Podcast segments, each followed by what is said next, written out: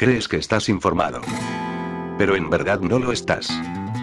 Porque dejas que subnormales cuya credencial periodística es solo un papel que pone que son periodistas te digan lo que no está pasando en el mundo.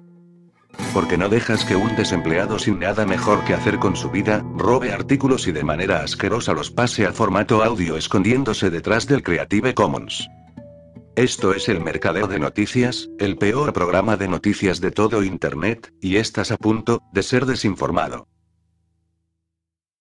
Un artículo publicado en la revista The Conversation y recogido inmediatamente por Scientific American el 22 de enero de 2020 informaba. Las serpientes, el krai chino y la cobra china, pueden ser la fuente de origen del coronavirus recién descubierto que desencadenó un brote de una enfermedad respiratoria infecciosa mortal en China este invierno. El artículo se basa en un trabajo de autores chinos publicado en el Journal of Medical Virology el 22 de enero de 2020, titulado Cross Species Transmission of the Newly Identified Coronavirus 2019, en COV, que dice. Nuestros resultados sugieren que el 2019, COV tiene las informaciones genéticas más parecidas con el coronavirus del murciélago y el sesgo de utilización de codones más similar con el de la serpiente. En conjunto, nuestros resultados sugieren que la recombinación homóloga puede producirse y contribuir a la transmisión entre especies del 2019, COV.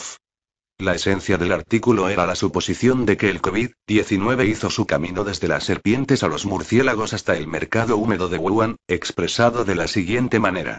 Una recombinación homóloga de origen desconocido puede haberse producido en la glicoproteína de la espiga del 2019, en COV, lo que puede explicar su transmisión entre especies y su limitada propagación de persona a persona.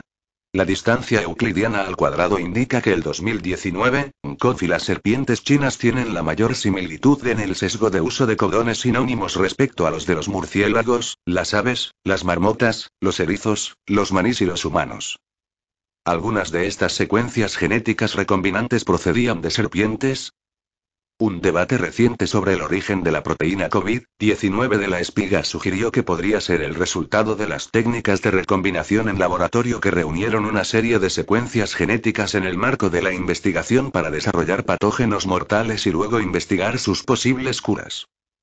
Un artículo publicado en F1000 Research titulado Toxin Like Peptides in Plasma, Urine, en Fecal Samples from COVID-19 Patients en abril de 2020 concluyó que Péptidos similares a toxinas en muestras de plasma, orina y heces de pacientes con COVID-19 sugiere una posible asociación entre la enfermedad COVID-19 y la liberación de oligopéptidos en el cuerpo que son casi idénticos a los componentes tóxicos de los venenos animales. La presencia de estos péptidos abre nuevos escenarios para la etiología de los síntomas clínicos de COVID-19 observados hasta ahora, incluyendo las manifestaciones neurológicas. ¿Cuáles son algunos de los efectos neurológicos del veneno de serpiente?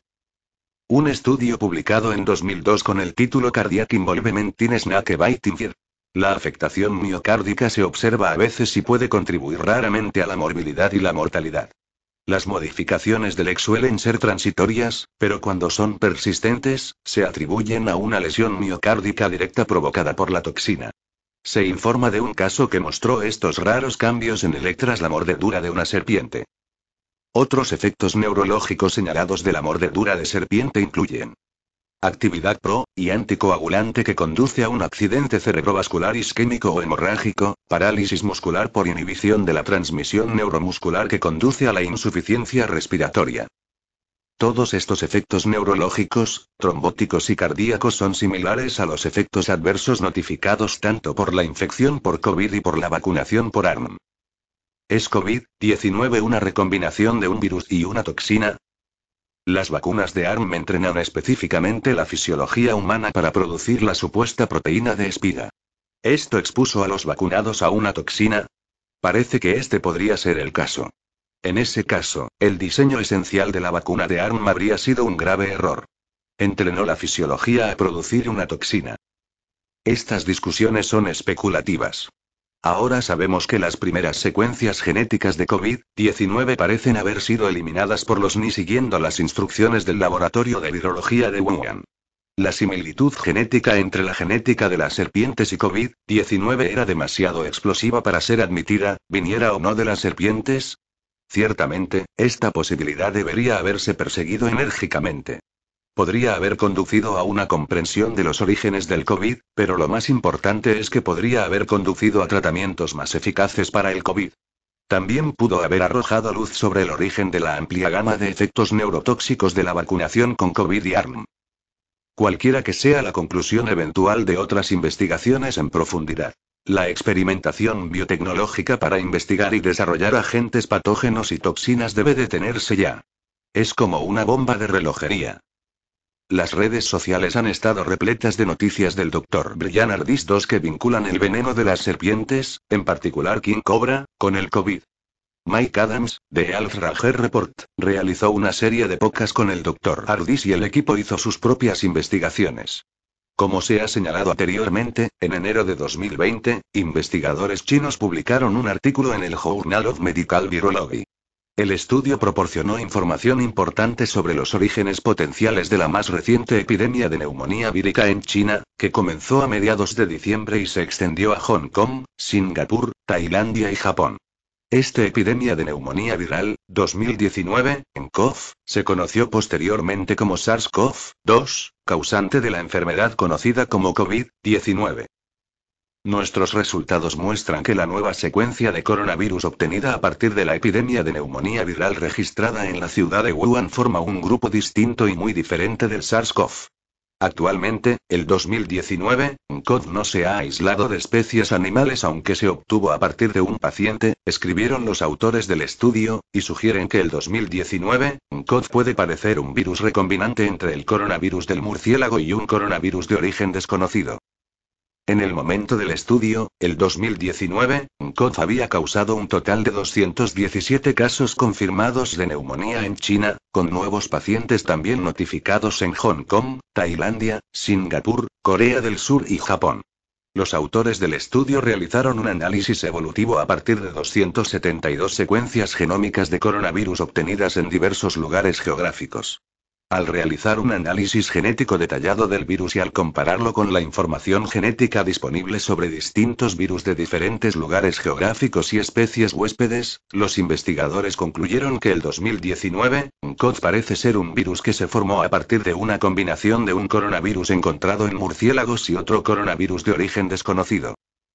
Su análisis sugirió que el 2019, COV tenía la información genética más similar con el coronavirus de los murciélagos y tenía el sesgo de uso de codones más similar con las serpientes, con la correspondencia más cercana con el cray taiwanés o chino, Bungarus multicintus. El modelo de utilización de codones del virus se parece a su huésped hasta cierto punto y la distancia euclidiana al cuadrado entre 2019, COD y B multicintus multibanda o cray taiwanés o chino es de 13,54. La distancia entre la 2019, COF y otra serpiente N. Atra cobra china o taiwanesa es de 16,69. La distancia entre 2019, COF y Rhinolopus sinicus murciélago de herradura es de 23,46. Sin embargo, la distancia entre 2019, COF y otros animales es superior a 26, en particular 26,93 para el pájaro, 34,79 para la marmota, 35,36 para el humano, 36,71 para el manís y 37,96 para el erizo. Estos datos sugieren que el 2019, COD puede utilizar la maquinaria de traducción de la serpiente de forma más eficiente que la de otros animales.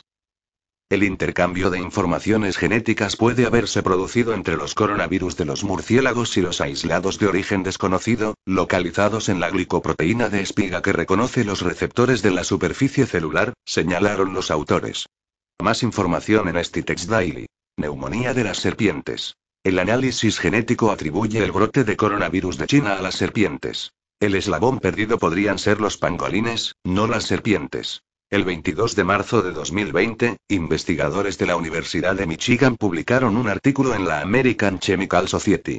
Primero analizamos dos estudios recientes que concluyeron que las serpientes son huéspedes intermedios del 2019, COD y que las inserciones de proteínas espiga del 2019, COD comparten una similitud única con el B1, escribieron los autores del artículo. Descubrieron que, contrariamente a la afirmación según la cual cuatro segmentos de la proteína espiga eran compartidas exclusivamente por el SARS-CoV-2 y el V1, los cuatro segmentos de la secuencia podían encontrarse en otros virus, incluido el coronavirus del murciélago. Tras descubrir un error en el análisis que sugería que las serpientes eran un huésped intermedio, el equipo buscó secuencias de ADN y proteínas aisladas de tejidos de pangolín que fueran similares al SARS-CoV-2. Estas pruebas indican que el pangolín es el huésped intermedio más probable del nuevo coronavirus, pero podrían ser otros huéspedes intermedios, dicen los investigadores. Leer. El eslabón perdido en el salto del coronavirus de los murciélagos a los humanos podrían ser los pangolines, no las serpientes, en Medical Express, 26 de marzo de 2020. Las extensas investigaciones de Luc Montagnier, el Dr. Richard Fleming y otros confirmaron que la proteína de la espiga del SARS-CoV-2 contiene material genético del VI. Además, en un documento posterior incluido en este artículo, la hipótesis del pangolín fue desmentida. Tenemos que preguntarnos si este artículo de la Universidad de Michigan fue simplemente un trabajo por encargo para sofocar las voces disidentes y descartar a los teóricos de la conspiración de la pista de que el SARS-CoV-2 se hizo en un laboratorio. Origen evolutivo del SARS-CoV-2. Los investigadores han reconstruido la historia evolutiva del SARS-CoV-2 y han publicado sus conclusiones en Nature Microbiology en julio de 2020. Los coronavirus tienen un material genético altamente recombinante, lo que significa que diferentes regiones del genoma del virus pueden derivar de múltiples fuentes, dijo Mathieu Juboli, profesor asociado de biología en Penn State. Esto ha dificultado la reconstrucción de los orígenes del SARS-CoV-2. Hay que identificar todas las regiones que se recombinaron y trazar su historia. Para ello, hemos reunido un equipo diverso con experiencia en recombinación, datación filogenética, muestreo de virus y evolución molecular y viral. La proteína espiga ataca el sistema vascular a nivel celular. Desde mayo de 2021, los científicos saben desde hace tiempo que las proteínas espigas distintivas del SARS-CoV-2 ayudan al virus a infectar a su hospedal adhiriéndose a las células sanas. En colaboración con otros, el Instituto Salk publicó el 30 de abril de 2021 un artículo en Circulation Research en el que se demuestra que las proteínas de la espiga también desempeñan un papel clave en la propia enfermedad. En el estudio, los investigadores del Instituto Salk crearon un pseudovirus que estaba rodeado por la clásica corona de proteínas espiga del SARS-CoV-2, pero que no contenía ningún virus real. La exposición a este pseudovirus causó daños en los pulmones y las arterias de un modelo animal, lo que demostró que la proteína espiga era suficiente para causar la enfermedad. Las muestras de tejido mostraron una inflamación de las células endoteliales que recubren las paredes de las arterias pulmonares. Aunque los hallazgos en sí no fueron del todo una sorpresa, el artículo proporcionó una clara confirmación y una explicación detallada del mecanismo por el que la proteína daña a las células vasculares por primera vez. La proteína espiga está muy adaptada a los humanos. Científicos australianos que utilizan modelos informáticos para estudiar el SARS-CoV-2 han descubierto que el virus es ideal para infectar células humanas, en lugar de células de murciélago o pangolín, lo que vuelve a plantear dudas sobre su origen. Publicaron sus resultados el 24 de junio de 2021 en Nature. Utilizando datos genómicos de 12 especies animales, los científicos de la Universidad de Flinders y la Universidad de La Trobe construyeron minuciosamente modelos informáticos de los principales receptores de la proteína AC2 para cada especie.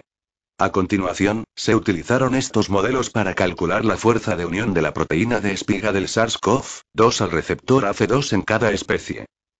Los resultados mostraron que el SARS-CoV-2 se unía más estrechamente al CA2 en las células humanas que en cualquiera de las especies animales analizadas, incluidos los murciélagos y los pangolines y una de las especies animales analizadas es la de origen, normalmente se espera que muestre la mayor unión al virus, los humanos mostraron la unión de espiga más fuerte, lo que es coherente con la alta susceptibilidad al virus, pero muy sorprendente si un animal fue la fuente inicial de infección en los humanos, dijo David Winkler, profesor de la Universidad de La Trobe.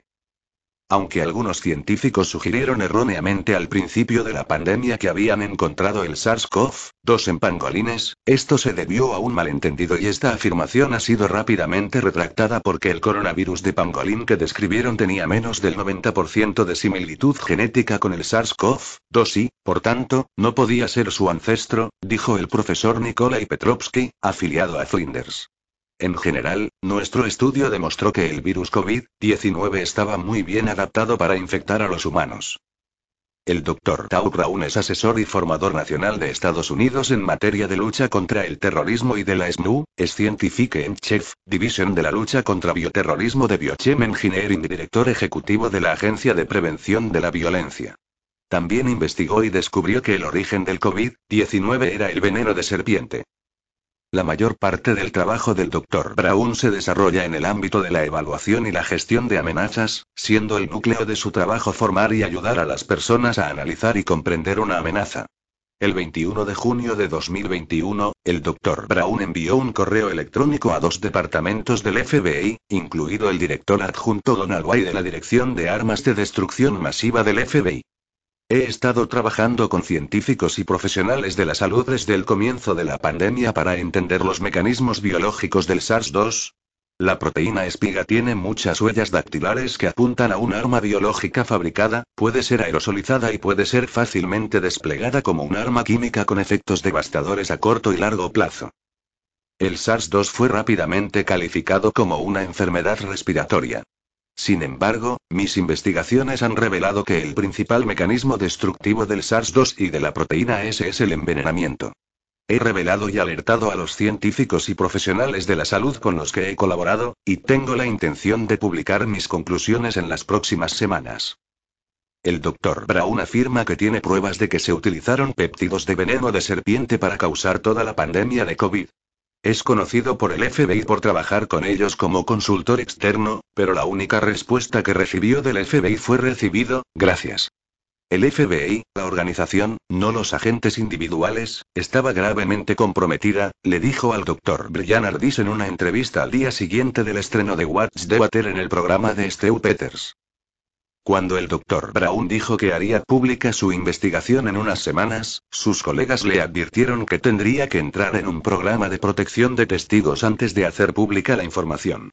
Hay entidades gubernamentales involucradas, pero lo más importante es que hay más peligro cuando se trata de entidades comerciales que tienen su dinero en algo.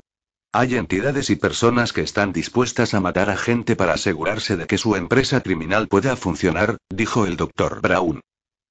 En los últimos dos años, el Dr. Brown ha podido diseccionar, comprender y elaborar algunos de los mecanismos básicos de COVID. Es un tema serio porque, al fin y al cabo, ha sido una matanza.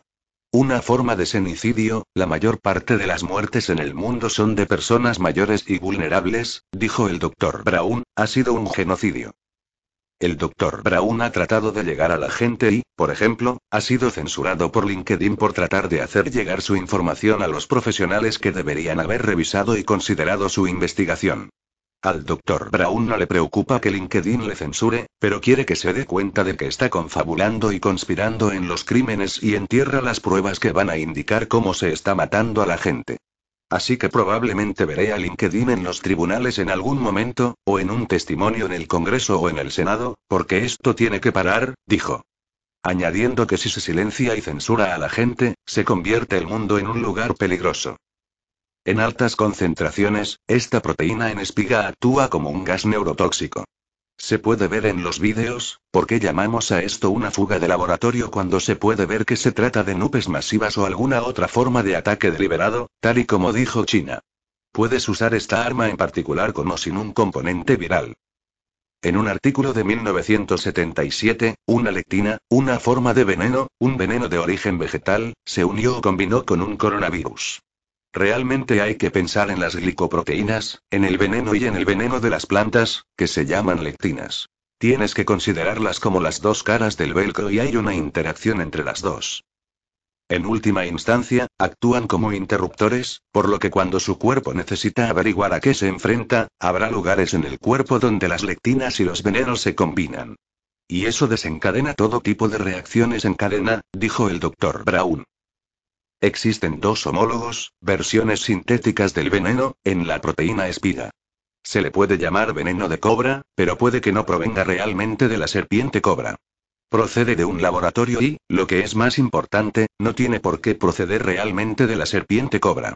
Este veneno podría ser un complemento evolutivo perfecto para un caracol cónico, también podría provenir de parásitos, hay dos venenos que están en la proteína espiga del SARS-CoV-2 y son la cobra y el Crite, un coagulante y un anticoagulante.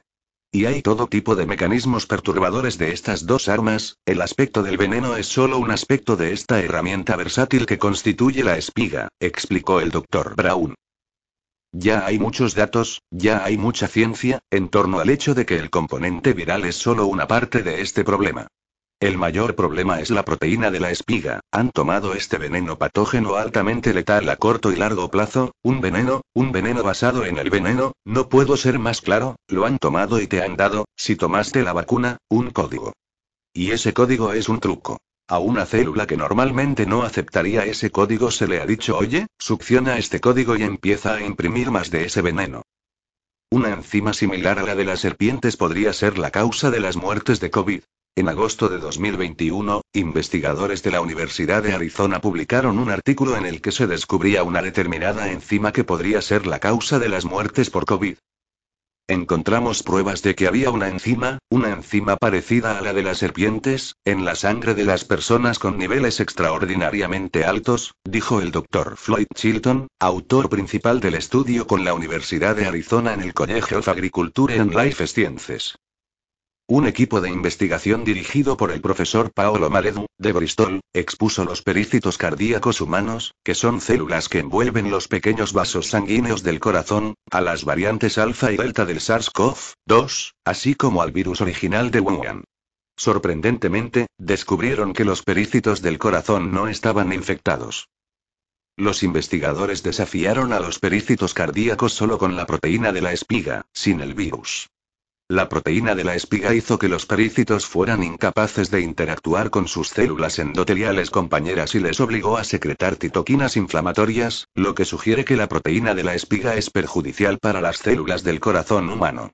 Por último, el equipo identificó la presencia de la proteína de espiga del SARS-CoV-2 en muestras de sangre de pacientes de COVID, lo que abre la posibilidad de que las partículas de la proteína de espiga que viajan por la circulación puedan llegar a un sitio distante del sistema respiratorio y causar daños sistémicos. El debate acerca de los venenos de serpientes y otros animales y su uso debería continuar durante algún tiempo. Este es el método científico, el debate abierto, y es un tema que merece la pena estudiar y debatir porque nuestras vidas pueden depender del resultado. Todos debemos mantener la curiosidad y escuchar a todas las partes si queremos encontrar respuestas verdaderas.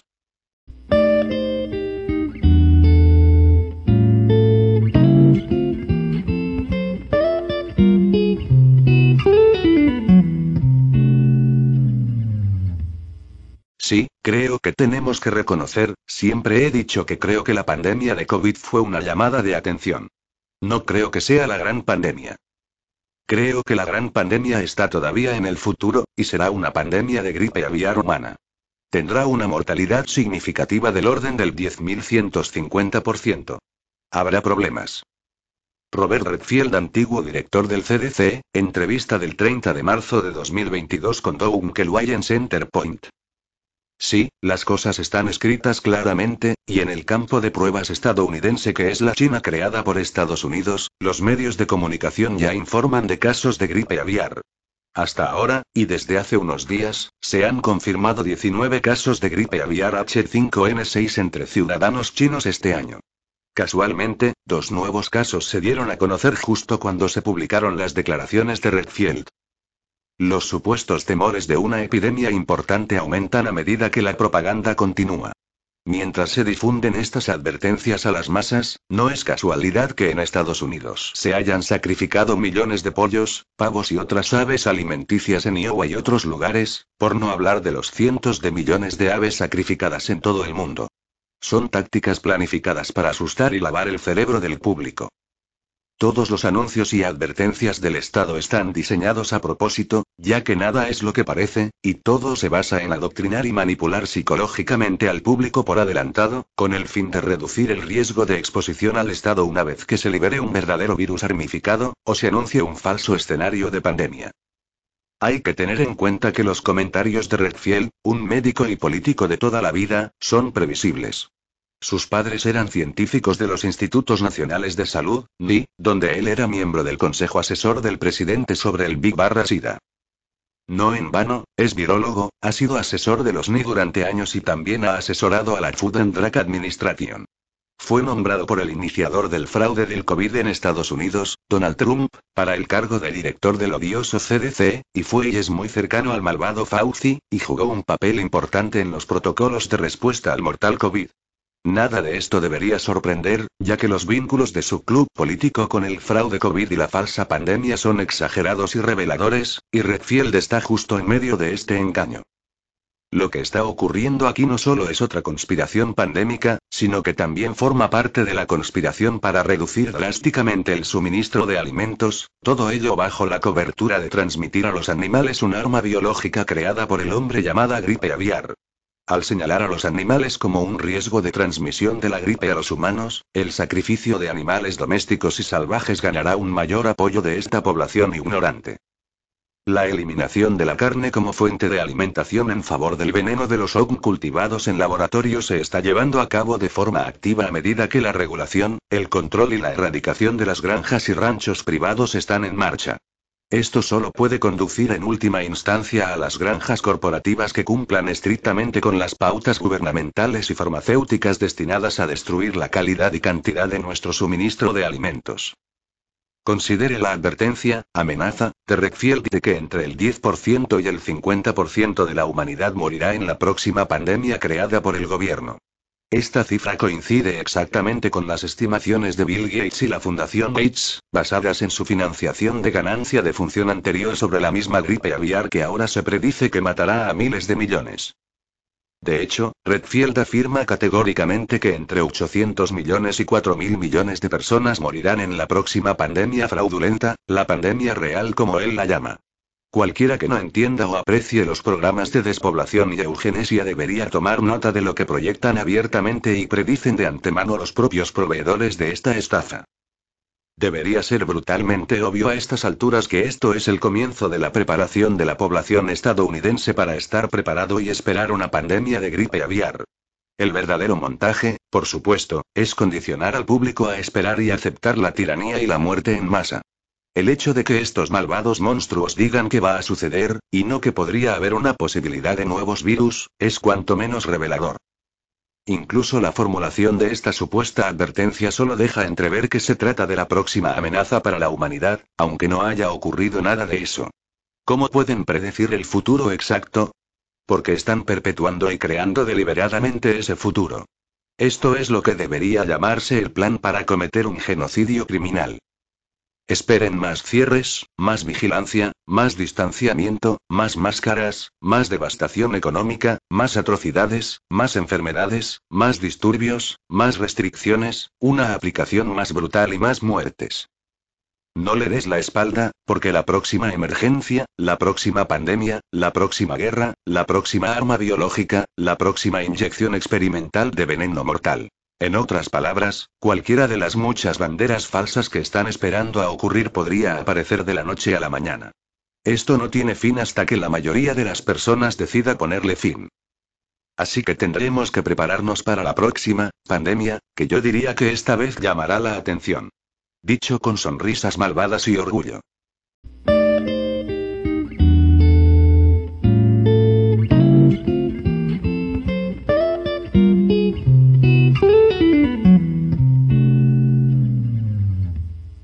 Las primeras audiencias públicas sobre la propuesta de tratado sobre la pandemia han concluido, y la siguiente ronda comenzará a mediados de junio. Hemos tratado de mantener este tema en nuestra portada, enteramente porque la corriente principal está muy interesada en ignorarlo y seguir produciendo porno de guerra y propaganda partidista. Cuando nosotros, y otros, creamos un enlace a la página de envíos públicos, hubo tal respuesta que el sitio web de la OMS se colapsó brevemente, o fingieron que se bloqueó para que la gente dejara de enviarles cartas. En cualquier caso, es una victoria. Esperemos que podamos repetirlo este verano. Hasta entonces, parece que la escasa cobertura mediática, que se limita esencialmente a las metáforas de Internet, se centrará en hacer que el tratado sea lo suficientemente fuerte y en garantizar que los gobiernos nacionales puedan rendir cuentas.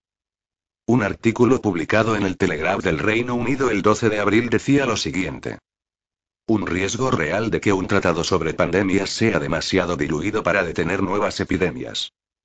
Se centra en un informe del panel para una Convención Mundial sobre Salud Pública, GPHC, y cita a una de las autoras del informe, Dame Bárbara Stocking.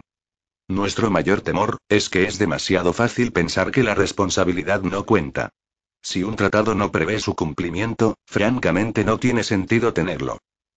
El informe de la GPHC continúa diciendo que el actual reglamento sanitario internacional es demasiado débil y pide la creación de un nuevo organismo internacional independiente para evaluar la preparación de los gobiernos y reprenda o elogie públicamente a los países, en función del cumplimiento de una serie de requisitos acordados. Otro artículo, publicado por la London School of Economics y del que son coautores miembros de la Alianza Alemana para el Cambio Climático y la Salud, Club, también insiste mucho en la idea de responsabilidad y cumplimiento. Para que este tratado tenga fuerza, la organización gobernante debe tener el poder, político o jurídico, de hacerlo cumplir. El informe también se hace eco del informe de la ONU de mayo de 2021, que reclama más competencias para la OMS. En su forma actual, la OMS no posee esos poderes. Por lo tanto, para hacer avanzar el tratado, la OMS debe fortalecerse, tanto financiera como políticamente. Recomienda la participación en las negociaciones de actores no estatales como el Banco Mundial, el Fondo Monetario Internacional, la Organización Mundial del Comercio y la Organización Internacional del Trabajo, y sugiere que el tratado ofrezca incentivos financieros para la notificación temprana de emergencias sanitarias. Énfasis agregado. En caso de que se declare una emergencia sanitaria, los recursos deben fluir hacia los países en los que se produce la emergencia, activando elementos de respuesta como la financiación y el apoyo técnico. Estos elementos son especialmente relevantes para los países de ingresos bajos y medios y podrían utilizarse para fomentar y reforzar el intercambio de información en el momento oportuno por parte de los estados, asegurándoles que no serán objeto de sanciones arbitrarias en materia de comercio y viajes por haber compartido informaciones, sino que recibirán los recursos financieros y técnicos necesarios para responder eficazmente a la epidemia. Pero no se queda ahí. También plantean la cuestión de sancionar a los países por incumplimiento. El tratado debe incluir un régimen de estímulo adaptable, que incluya sanciones como reprimendas públicas, sanciones económicas o denegación de beneficios. Para traducir estas sugerencias de burócrata al inglés. Si se denuncian las epidemias a tiempo, obtendrán recursos financieros para hacerles frente. Si no informa de las epidemias o no sigue las instrucciones de la OMS, se le negará la ayuda internacional y se enfrentará a embargos comerciales y sanciones. En combinación, las normas propuestas fomentarían literalmente la notificación de posibles epidemias. Lejos de prevenir futuras pandemias, las fomentarían activamente. El hecho de que los gobiernos nacionales que se niegan a jugar a la pelota sean castigados y los que juegan a la pelota sean pagados no es nuevo.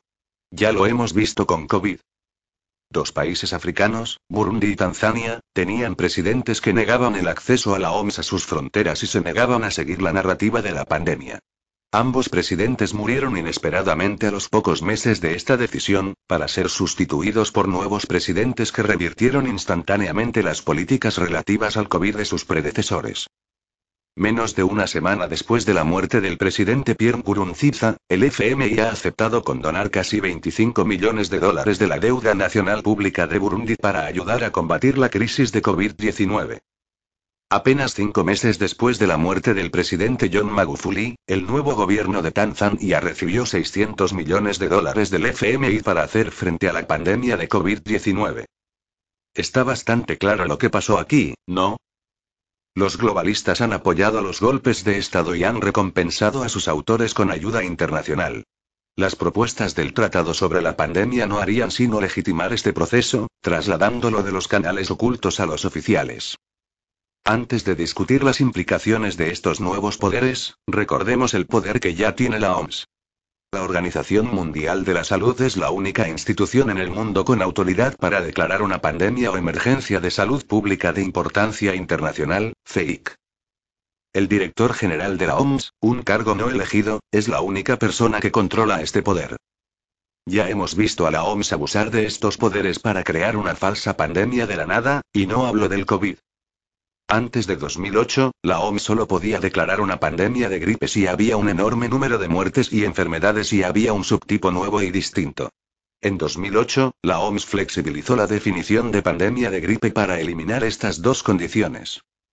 Como señalaba una carta de 2010 al British Medical Journal, estos cambios significaban que muchos virus de la gripe estacional podían clasificarse como gripe pandémica. Si la OMS no hubiera hecho estos cambios, el brote de gripe porcina de 2009 nunca se habría clasificado como pandemia y probablemente habría pasado desapercibido. En cambio, decenas de países gastaron millones y millones de dólares en vacunas contra la gripe porcina que no eran necesarias ni eficaces, para combatir una pandemia que mató a menos de 20.000 personas. Más tarde se demostró que muchos de los responsables de asesorar a la OMS para que declarara la gripe porcina como emergencia de salud pública tenían vínculos financieros con los fabricantes de vacunas. A pesar de este ejemplo histórico de corrupción flagrante, una cláusula propuesta del Tratado sobre las Pandemias haría aún más fácil la declaración de una FEIC. Según el informe de mayo de 2021 COVID-19. Que sea la última pandemia. Énfasis añadido. Las futuras declaraciones de un FEIC por parte del director general de la OMS deberían basarse en el principio de precaución cuando esté justificado. Sí, el tratado propuesto podría permitir a la Dirección General de la OMS declarar el estado de emergencia mundial para prevenir una posible pandemia, no en respuesta a una. Una especie de precrimen pandémico. Si se combina esto con la propuesta de ayuda financiera para las naciones en desarrollo que informan de potenciales emergencias sanitarias, se puede ver lo que están construyendo. Esencialmente sobornar a los gobiernos del tercer mundo para dar a la OMS un pretexto para declarar el estado de emergencia. Ya conocemos los otros puntos clave que podrían incluirse en un tratado sobre la pandemia. Es casi seguro que intentarán introducir pasaportes internacionales de vacunas y de llenar los bolsillos de las grandes farmacéuticas para producir vacunas cada vez más rápido y con menos pruebas de seguridad.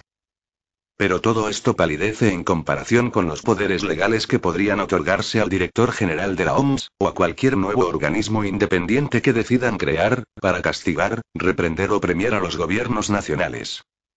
Un tratado sobre pandemias que anule o rechace a los gobiernos nacionales o locales entregaría poderes supranacionales a un burócrata o experto no elegido que podría ejercerlos a su entera discreción y en base a criterios totalmente subjetivos. Esta es la definición misma del globalismo tecnocrático.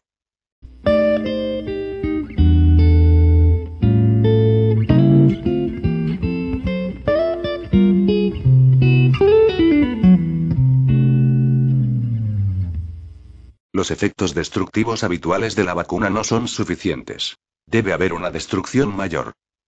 Project Veritas acaba de publicar una grabación filtrada de una llamada de Zoom de diciembre de 2020, en la que el director general de AstraZeneca, Pascal Soriot, dijo que millones de personas, cuyos sistemas inmunológicos están comprometidos, no pueden recibir la vacuna COVID.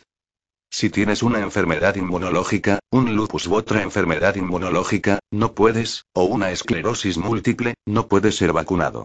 Así que hay millones de personas en el mundo que necesitarán una protección que no puede proceder de una vacuna. El razonamiento es muy sencillo. Lo expliqué a principios de 2020. Se supone que una vacuna provoca una reacción del sistema inmunitario. Pero si el sistema es débil y no puede reaccionar, la vacuna funciona como un invasor supertóxico y sobrecarga el organismo. El director general de AstraZeneca no comprende el alcance al que hace referencia, ya que el número de personas en el mundo cuyo sistema inmunitario está comprometido se sitúa en torno a los 700 millones. Y esta cifra puede ser subestimación. Baso esta estimación en mi investigación de 1987-88, véase mi libro AIDS Incorporated. Scandal of the Century, que puso de relieve el hecho de que la mayor causa de agotamiento de las células inmunitarias T en el mundo es la malnutrición grave barra la falta de nutrición. El hambre crónico, por ejemplo. Y se puede añadir a las personas que siguen regularmente un régimen de calorías vacías. Todas estas personas tienen un sistema inmunológico debilitado. También hay personas que, por otras razones, tienen sistemas inmunológicos débiles. Por ejemplo, por como resultado de la contaminación, los pesticidas, los medicamentos y las vacunas tóxicas. Peor aún, casi todos los 700 millones o más de personas con sistemas inmunitarios debilitados no lo saben. No piensan en esos términos. Por lo tanto, no saben lo peligrosa que será la vacuna COVID, o cualquier otra vacuna, para ellos. Ahora, aquí está el punto decisivo. No te imagines que la declaración anterior del director general de AstraZeneca es compartida por las agencias de salud pública. No es el caso. Estas agencias no se preocupan por las personas cuyos sistemas inmunitarios están comprometidos. Por ejemplo, refiriéndose a la vacuna COVID, Vaxzevria, de AstraZeneca, la Agencia Europea del Medicamento, una agencia de la Unión Europea, afirma. Hay datos limitados sobre inmunocomprometidos, personas con sistemas inmunitarios debilitados. Aunque las personas inmunodeprimidas pueden no responder también a la vacuna, no hay ningún problema de seguridad en particular. Las personas inmunodeprimidas pueden seguir vacunándose porque pueden estar más expuestas al COVID-19. Y luego, asombrosamente, tenemos esto, extraído de un aviso de la Organización Mundial de la Salud. El SAGE Grupo Consultivo Estratégico de Expertos en Inmunización recomienda que se ofrezca a las personas grave y moderadamente inmunodeprimidas una dosis adicional de vacuna. En otras palabras, los habituales efectos altamente destructivos de la vacuna no serían suficientes. La gente tendría que estar más profundamente herida. Los que mueren deberían estar más muertos.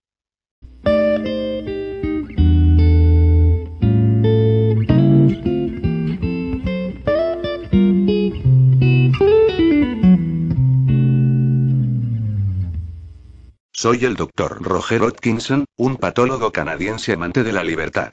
Soy miembro del Colegio Americano de Patólogos del Real Colegio de Médicos y Cirujanos de Canadá, me licencié en medicina en la Universidad de Cambridge, en el Reino Unido, y he ocupado una serie de puestos distinguidos, como profesor adjunto en la Universidad de Alberta, presidente de la Asociación de Médicos de Laboratorio de Alberta, presidente del Consejo de Examinadores de Canadá y director general de un gran laboratorio de patología comunitario.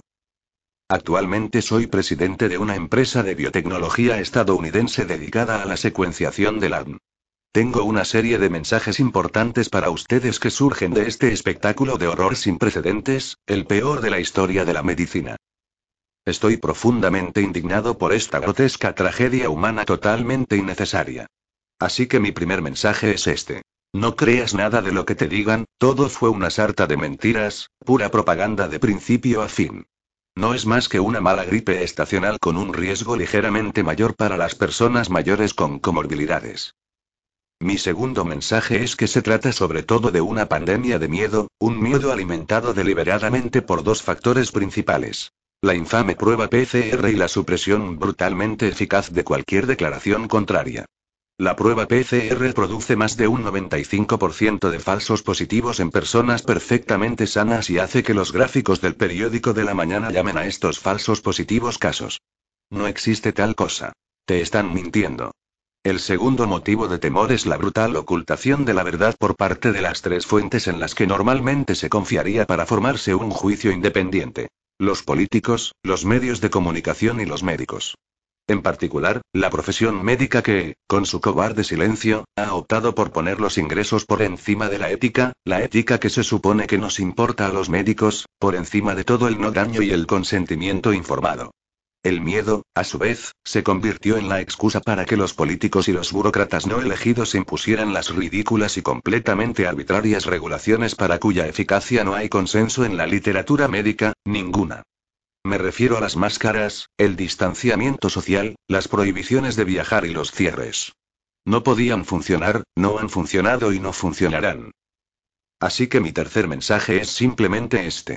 Lee mis labios, nada funciona excepto la profilaxis eficaz o la vitamina D y el tratamiento temprano según el protocolo del.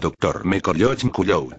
Este es un juego político con la medicina, y es un juego muy peligroso. Se adornan con la bandera y afirman que solo ellos pueden proteger contra todos los riesgos de la vida. Esto no es posible. Como patólogo, puedo decirte con rotundidad que la muerte ocurre, la vida es arriesgada. Acostúmbrate a ello, como hiciste durante las pasadas epidemias de gripe y cada día cuando conduces tu coche.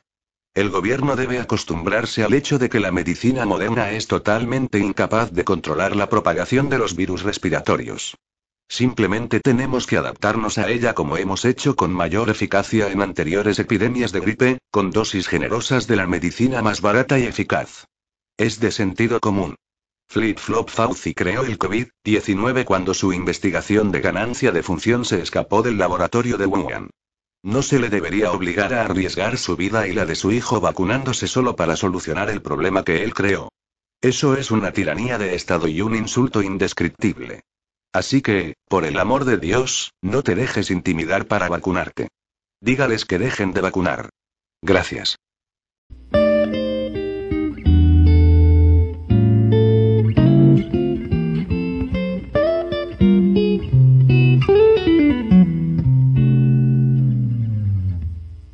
La guerra de Ucrania ha desencadenado una ola de aumentos en los presupuestos militares, tanto en Estados Unidos como en Europa, por lo que la industria armamentista, esencialmente estadounidense, está de fiesta. Pero antes de que estallaran las hostilidades, los caciques de las principales empresas armamentistas ya se preparaban para aumentar sus ventas.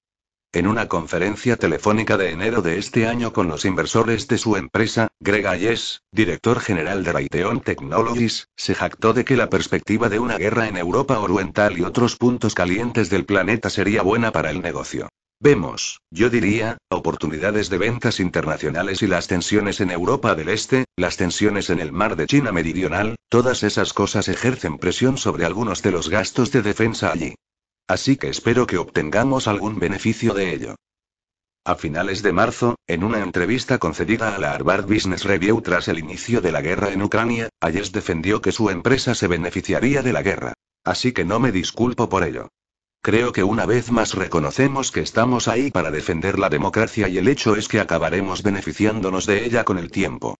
Todo lo que se está enviando a Ucrania hoy, por supuesto, proviene de reservas, ya sea del DOT Pentágono o de nuestros aliados de la OTAN, y eso es una gran noticia. Con el tiempo tendremos que reponerlos y obtendremos un beneficio para el negocio en los próximos años. Ucrania solo pone los muertos. La guerra en Ucrania será, en efecto, un impulso para empresas como Raytheon y Lockheed Martin. En primer lugar, estarán los contratos de reabastecimiento de armas como el misil antiaéreo Stinger de Raytheon y el misil antitanque Javelin producido por Raytheon barra Lockheed Martin que Washington ya ha suministrado a Ucrania por miles. Sin embargo, el mayor flujo de beneficios provendrá de los aumentos asegurados en el gasto de seguridad nacional tras la guerra, aquí y en Europa, justificados, al menos en parte, por la invasión rusa de Ucrania y el desastre que siguió. Las transferencias directas de armas a Ucrania ya reflejan solo una parte del dinero extra para las empresas militares estadounidenses. Solo en este año fiscal tienen garantizados importantes beneficios de la Iniciativa de Ayuda a la Seguridad de Ucrania, USAID, del Pentágono y del Programa de Financiación Militar Extranjera, FMF, del Departamento de Estado, que financian la adquisición de armas y otros equipos estadounidenses, así como la formación militar.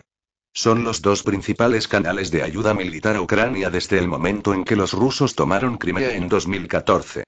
Desde entonces, Estados Unidos ha comprometido unos 5.000 millones de dólares en ayuda militar a Ucrania. El 31 de marzo del año pasado, antes del inicio de la guerra, el mando europeo de Estados Unidos declaró una crisis potencial inminente, dados los cerca de 100.000 efectivos rusos ya presentes a lo largo de la frontera con Ucrania. A finales del año pasado el gobierno de Biden prometió 650 millones de dólares en armas a Ucrania, incluyendo equipos antiaéreos y antiblindaje como el misil antitanque Javelin de Raytheon barra Lockheed Martin. Desde el 24 de febrero Estados Unidos ha prometido unos 2.600 millones de dólares en ayuda militar al país, con lo que el gobierno de Biden ha entregado ya más de 3.200 millones de dólares. Parte de esa ayuda se incluyó en un paquete de gastos de emergencia para Ucrania en marzo, que exigía la compra directa de armas de la industria de defensa, incluyendo drones, sistemas de cohetes guiados por láser, ametralladoras, munición y otros suministros. Las principales empresas armamentistas buscarán ahora más contratos con el Pentágono para entregar el armamento adicional, incluso mientras se preparan para reponer las existencias del Pentágono ya entregadas a los ucranianos. En este frente, de hecho, las empresas militares tienen mucho que celebrar. Más de la mitad de los 6.500 millones de dólares asignados al Pentágono como parte del plan de gastos de emergencia para Ucrania están destinados a reponer las reservas del Departamento de Defensa. En total, los legisladores asignaron 3.500 millones de dólares al esfuerzo, 1.750 millones más de lo que había solicitado el presidente. También aumentaron la financiación del programa FMF del Departamento de Estado para Ucrania en 150 millones de dólares. No hay que olvidar que esas cifras no incluyen la financiación de emergencia para los costes de adquisición y mantenimiento del Pentágono, que están garantizados para proporcionar flujos de ingresos adicionales a los principales fabricantes de armas.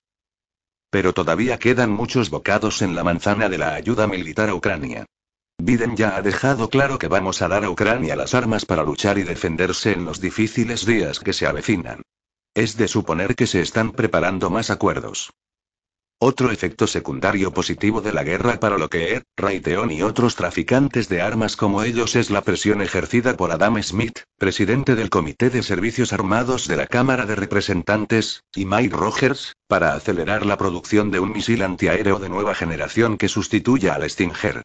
En su audiencia de confirmación en el Congreso, a principios de este mes, William Laplante argumentó que Estados Unidos también necesitaba más líneas de producción en caliente de bombas, misiles y drones. Sin embargo, para los fabricantes de armas estadounidenses, los mayores beneficios de la guerra en Ucrania no serán las ventas inmediatas de armas, por importantes que sean, sino el cambio de la naturaleza del debate actual sobre el gasto del Pentágono en sí mismo. Los portavoces de la industria bélica ya apuntan al desafío a largo plazo que supone China. La guerra de Ucrania no es más que el último grito de guerra para aumentar el gasto militar. Incluso antes de la guerra, el Pentágono iba a recibir al menos 7 millones, 300 mil millones de dólares durante la próxima década, más de cuatro veces el coste del Plan Nacional de Biden de 1.700.000 millones de dólares, Build Back Better, que ya ha sido bloqueado por los miembros del Congreso, que lo han calificado de demasiado caro por un amplio margen. Dado el actual repunte del gasto del Pentágono, esos 7 millones, 300 mil millones de dólares pueden resultar una cifra mínima. Dirigentes del Pentágono, como la subsecretaría de Defensa Kathleen han mencionado a Ucrania como una de las razones del proyecto de presupuesto de seguridad nacional récord de 813 mil millones de dólares del gobierno de Biden, calificando la invasión rusa de amenaza aguda para el orden mundial. En otras circunstancias, este presupuesto se habría considerado asombroso, ya que es superior al gasto en el momento álgido de las guerras de Corea y Vietnam y más de 100 mil millones de dólares más de lo que el Pentágono recibía anualmente en los momentos estelares de la Guerra Fría. A pesar de su tamaño, los republicanos del Congreso, a los que se han unido un número importante de sus colegas demócratas, están presionando para conseguir más. 40 miembros republicanos de los comités de servicios armados de la Cámara de Representantes y del Senado han firmado una carta dirigida a Biden en la que piden un aumento del 5% en el gasto militar por encima de la inflación, lo que podría añadir hasta 100 mil millones de dólares a la solicitud de presupuesto. La diputada Elaine Luria acusa de Biden de recortar el presupuesto de la Marina porque planea retirar algunos barcos viejos para dejar espacio a los nuevos. La queja se presentó a pesar de que el servicio planea gastar 28 mil millones de dólares en nuevos buques en el presupuesto del año que viene. El aumento en la financiación de la construcción naval forma parte de un paquete de 276 mil millones de dólares propuesto en el nuevo presupuesto para la adquisición de armas y la investigación y el desarrollo. Es donde los cinco principales contratistas de armas, Lockheed Martin, Boeing, Raytheon, General Dynamics y Northrop Grumman, ganan más dinero. Estas empresas ya se reparten más de 150 mil millones de dólares en contratos con el Pentágono cada año, una cifra que se disparará si Biden se sale con la suya. Para poner esto en contexto, solo una de estas cinco empresas principales, Lockheed Martin, recibió 75 mil millones de dólares en contratos del Pentágono solo en 2020. Esa cantidad es considerablemente superior a todo el presupuesto del Departamento de Estado, lo que demuestra lo sesgadas que están las prioridades de Washington, a pesar de la promesa de Biden de dar prioridad a la diplomacia. El nuevo submarino de misiles balísticos de clase Columbia, construido por la planta de General Dynamics Electric Boat en el sureste de Connecticut, verá incrementado su presupuesto de 5.000 a 6.200 millones de dólares.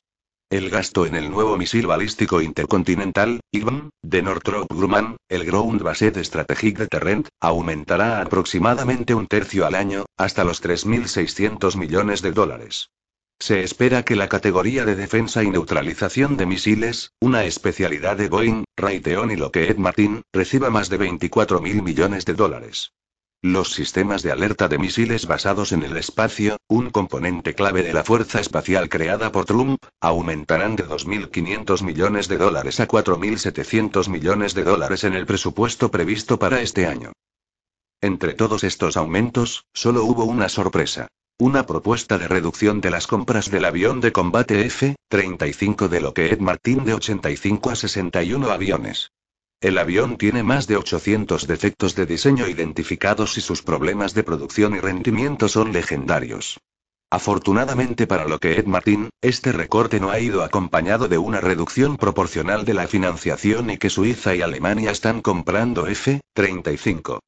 Mientras que los aviones de nueva producción pueden reducirse en un tercio, la asignación presupuestaria real para el F-35 se reducirá en menos de un 10%, de 12.000 millones de dólares a 11.000 millones. Desde que Lockheed Martin obtuvo el contrato del F-35, los costes de desarrollo se han duplicado con creces, mientras que los retrasos en la producción han hecho retroceder el avión casi una década. Sin embargo, se han vendido tantos aviones de este tipo que los fabricantes no pueden satisfacer la demanda de repuestos.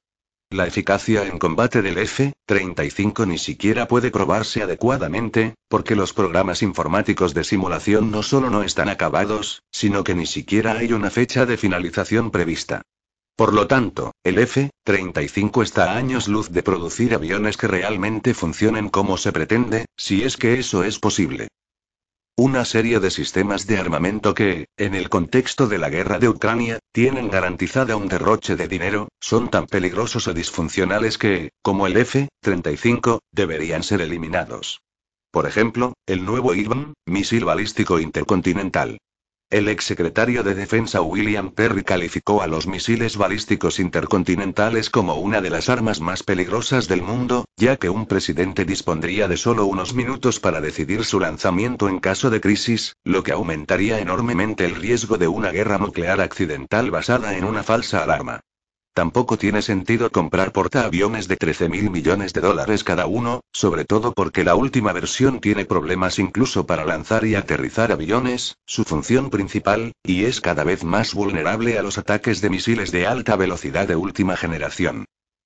Los pocos puntos brillantes del nuevo presupuesto, como la decisión de la Armada de retirar del inútil e inviable buque de combate litoral, una especie de F-35 de los mares diseñado para múltiples tareas que no realiza bien, deberían ser anulados.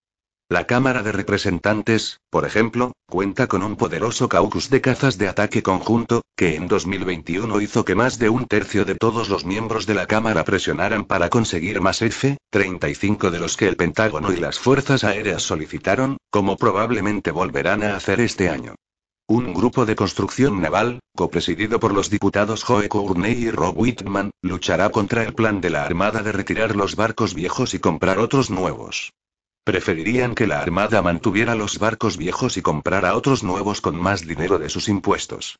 Asimismo, la coalición IGBM, formada por senadores de estados con bases o centros de producción de IGBM, tiene un historial casi perfecto de lucha contra los recortes en el despliegue o la financiación de estas armas y, en 2022, saldrá a defender su asignación presupuestaria. Desarrollar una política de defensa sensata, realista y asequible tendría que incluir cosas como la reducción del número de contratistas privados en el Pentágono, cientos de miles de personas, muchas de las cuales se dedican a tareas totalmente redundantes que podrían ser realizadas de forma más barata por empleados civiles del gobierno o simplemente eliminadas. Se calcula que una reducción del 15% del gasto en contratistas permitiría ahorrar unos 262 mil millones de dólares en 10 años. El plan de modernización del Pentágono, de tres décadas y casi dos billones de dólares, para construir una nueva generación de bombarderos, misiles y submarinos con armamento nuclear, así como nuevas ojivas, debería, por ejemplo, abandonarse por completo, de acuerdo con la estrategia nuclear de disuasión estricta desarrollada por la Organización de Política Nuclear Global Cero. El impacto militar mundial de Estados Unidos, una invitación a nuevos conflictos que incluye más de 750 bases militares en todos los continentes excepto en la Antártida, y operaciones antiterroristas en 85 países, debería, como mínimo, reducirse en gran medida. Una revisión estratégica relativamente minimalista podría ahorrar al menos un billón de dólares en la próxima década, lo suficiente para hacer un buen desembolso inicial para inversiones en salud pública, o para empezar a reducir los niveles récord de desigualdad de ingresos. Por supuesto, ninguno de estos cambios puede producirse sin desafiar el poder y la influencia del complejo militar industrial en el Congreso. Una nueva fiebre del oro del gasto en defensa es un desastre a punto de ocurrir para todos los que no formamos parte de ese complejo.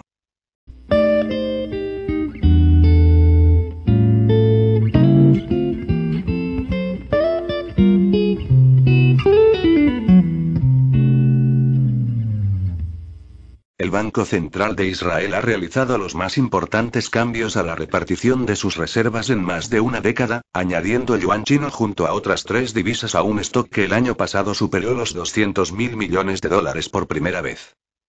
A partir de este año, la combinación de divisas se ampliará del trío formado por el dólar estadounidense, el euro y la libra esterlina a incluir el dólar canadiense y el australiano, así como el yen y el yuan, también conocido como renminbi. Estas incorporaciones suponen un cambio en todas las directrices y la filosofía de inversión del Banco de Israel, dijo el vicegobernador Andrew Abir en una entrevista. Israel compró el yuan por primera vez en su historia, al hacerlo, adquirió yuanes contra dólares y euros, deshaciéndose así de algunos de ellos. Quieren reducir su propia dependencia del dólar y del euro. ¿Ellos saben algo?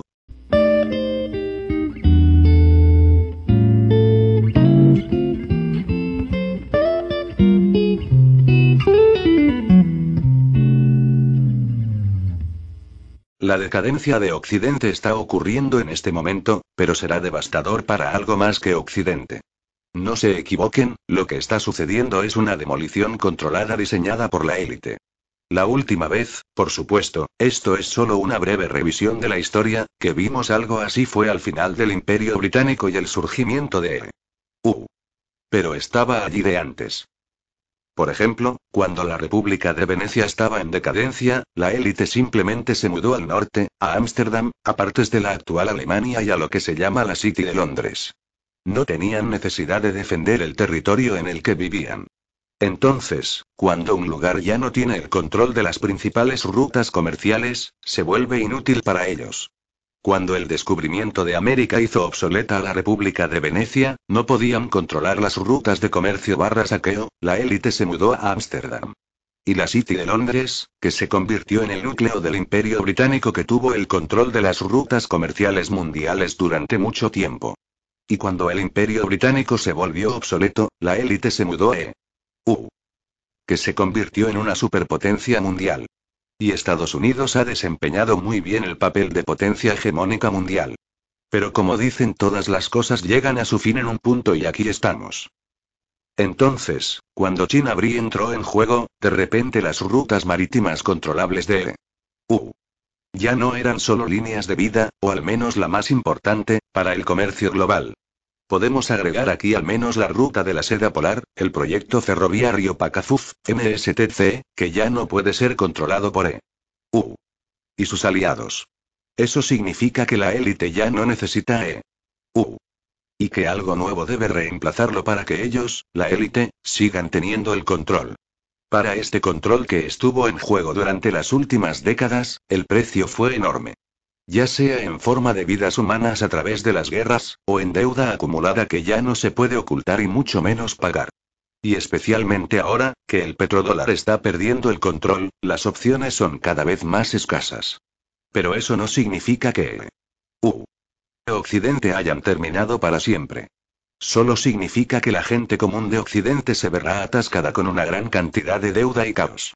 La élite, por élite me refiero a pocas familias que controlan a la humanidad no solo financieramente, sino que al menos intentan también controlar nuestra evolución espiritual, tiene un nuevo plan. Ya no necesitan grandes estados, y mucho menos estados soberanos, sino entidades pequeñas, fácilmente controlables. Para lograr eso, necesitan balcanizar las regiones. Pero no solo la balcanización de Europa del Este, los Balcanes, Asia Central, Oriente Medio, sino también la balcanización de Estados Unidos y la UE. Los estados actuales ya no son sostenibles y ni siquiera necesarios.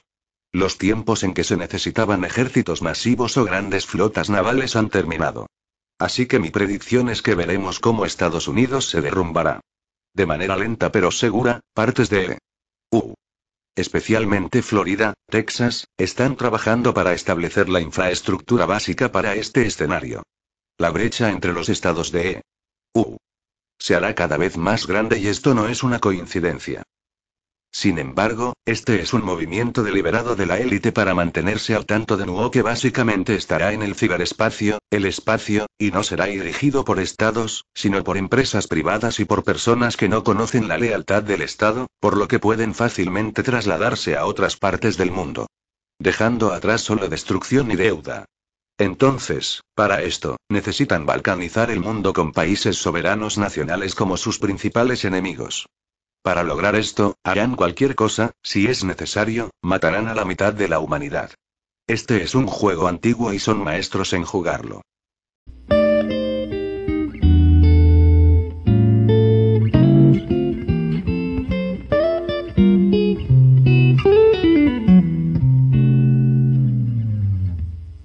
El presidente de la Fundación Rockefeller, Rajiv Shah, anunció en Bloomberg Televisión que se avecina una crisis alimentaria masiva e inmediata.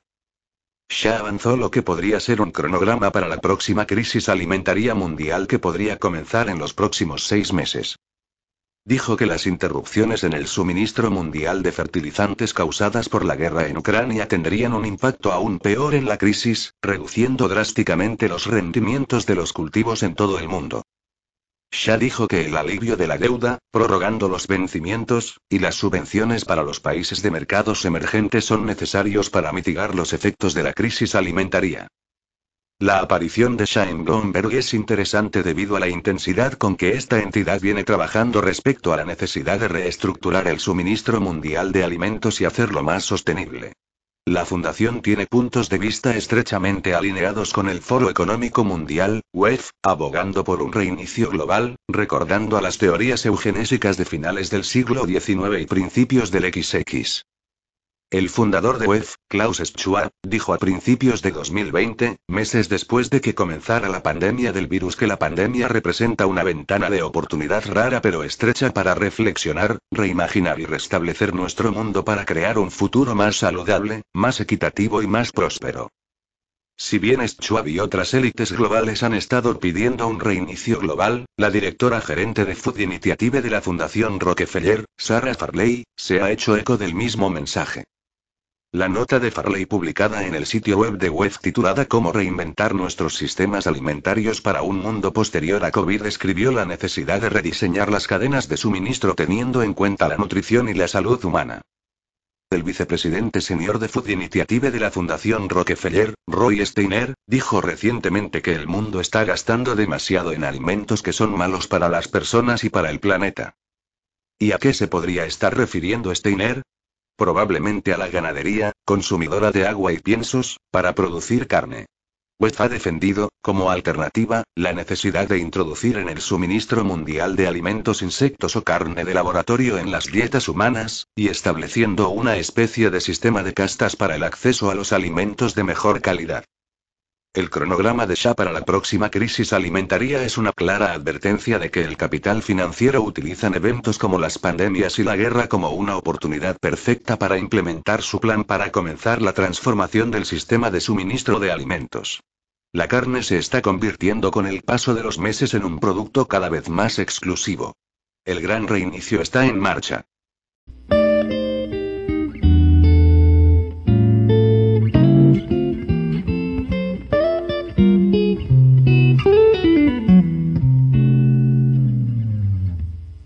Las autoridades estadounidenses creen que casi 24 millones de aves de corral, en su mayoría pollos y pavos, han muerto de gripe desde que se identificó la cepa del virus en febrero, pero la noticia tiene truco. Todos los principales medios de comunicación están siguiendo la misma línea, incluido en España. Informan que millones de pájaros mueren de gripe. El diario El País, en la misma noticia, habla de aves víctimas y a la vez de 665.000 sacrificios. En el caso de Estados Unidos, según publica la web de Conversation para detectar la influenza aviar, el Departamento de Agricultura lleva a cabo programas de inspección federal para garantizar que los huevos y las aves estén seguros y libres de virus y utilizando diagnósticos moleculares como la reacción en cadena de la polimerasa, PCR. El mismo método que usan los laboratorios para detectar infecciones por COVID-19.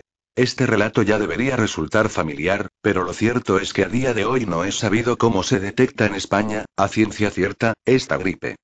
Esencialmente, tampoco sabemos cuántas aves murieron de gripe aviar, o cuántas fueron sacrificadas con gripe aviar. Sabemos que cada comunidad autónoma hace una criba de posibles síntomas, que varían de un territorio a otro.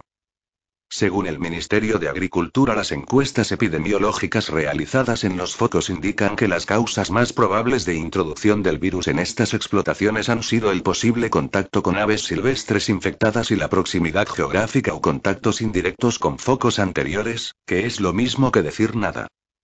Pero en esencia, lo que comunidades autónomas y el propio ministerio está diciendo es que las aves de corral corren un mayor riesgo de contraer la gripe aviar, porque se les permite salir y vivir como aves normales, por lo que las prácticas agrícolas éticas y sostenibles se verán afectadas por nuevas reglas que no se aplican a las fábricas de carne que tratan a los animales como objetos inanimados. Inevitablemente ya se está hablando de una nueva vacuna contra la gripe aviar para personas y barra o aves.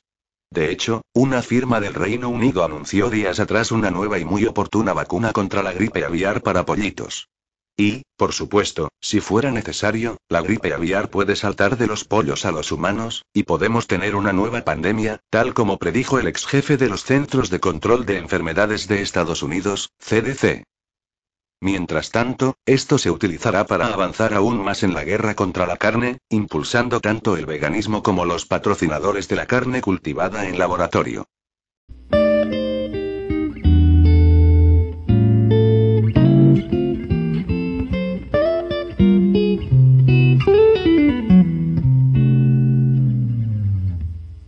Las exportaciones militares de Israel ascendieron a 9.000 millones de dólares el año pasado, frente a los 8.300 millones de 2020, es decir, el 3% del gasto militar mundial. Se espera que estas exportaciones vuelvan a aumentar este año debido a la guerra de Ucrania. Israel es ahora el décimo exportador de armas del mundo. Algunas de las exportaciones de armas de los últimos años se han dirigido a los estados árabes del Golfo, que han adquirido armas y sistemas de vigilancia sin publicidad, incluso antes de los acuerdos públicos de la llamada normalización. A principios de 2020 pagaron a Israel 800 millones de dólares por estas entregas, incluida la informática, software de defensa y el ataque electrónico. La reciente cumbre del Negev también dará lugar a más ventas de armas al mundo árabe, ya que los regímenes tienen presente el desarrollo nuclear de Irán. Es probable que se ofrezca el infame programa espía Pegasus a cambio de los sobrevuelos israelíes. La cuota de Europa en las exportaciones de armas de Israel es del 30%. Asia y la región del Pacífico representan el 44%. América del Norte compra el 20% y el resto se reparte entre América Latina y África. La guerra de Ucrania significa que más armas israelíes se dirigirán a Europa, en competencia con la industria armamentística estadounidense, de la que Europa importa actualmente el 54% del total de sus armas y sistemas de seguridad. El anuncio de Alemania de aumentar en 100.000 millones de euros anuales su presupuesto de defensa fue seguido con interés por Israel. Se espera que exporte misiles antitanque y blindajes a los alemanes, que a su vez venden submarinos a los israelíes. Se espera que el mayor presupuesto de defensa de Suecia compre decenas de millones de dólares en proyectiles para tanques a Israel, y Gran Bretaña seguirá su ejemplo, a pesar de que ha recortado drásticamente su presupuesto de defensa en las últimas décadas.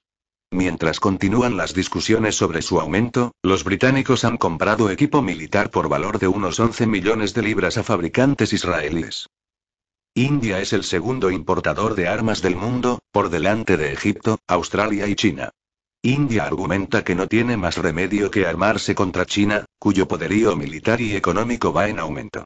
Las exportaciones israelíes a India ascienden a mil millones de dólares al año. Israel permite a los indios fabricar y exportar aviones no tripulados y municiones de diseño israelí a todo el sudeste asiático. Se cree que los sistemas láser que se están desarrollando en Israel también acabarán en India. Coincidiendo con el estallido de la guerra en Ucrania, Israel celebró su feria anual de armas, con delegaciones de muchos países con un historial de derechos humanos espantoso. Las armas y la munición israelíes se prueban sobre el terreno contra los palestinos en los territorios ocupados, como reveló Jotan Feldman en su documental de 2013 de la por eso a Israel le interesa mantener su brutal ocupación militar. Beneficia a la industria armamentista. El Estado ocupante espera que la última guerra en Europa acelere las necesidades de armamento de los gobiernos europeos, en beneficio de Israel, que está a punto de sacar mucho dinero de la crisis de Ucrania, y no solo de Europa. Mantiene amplias relaciones militares con 130 países que llevan décadas invirtiendo en armas israelíes a través de importaciones, exportaciones, formación y otros tipos de cooperación en materia de seguridad y militar. No existen restricciones legales relacionadas con los derechos humanos a la hora de autorizar las exportaciones de armas a Israel.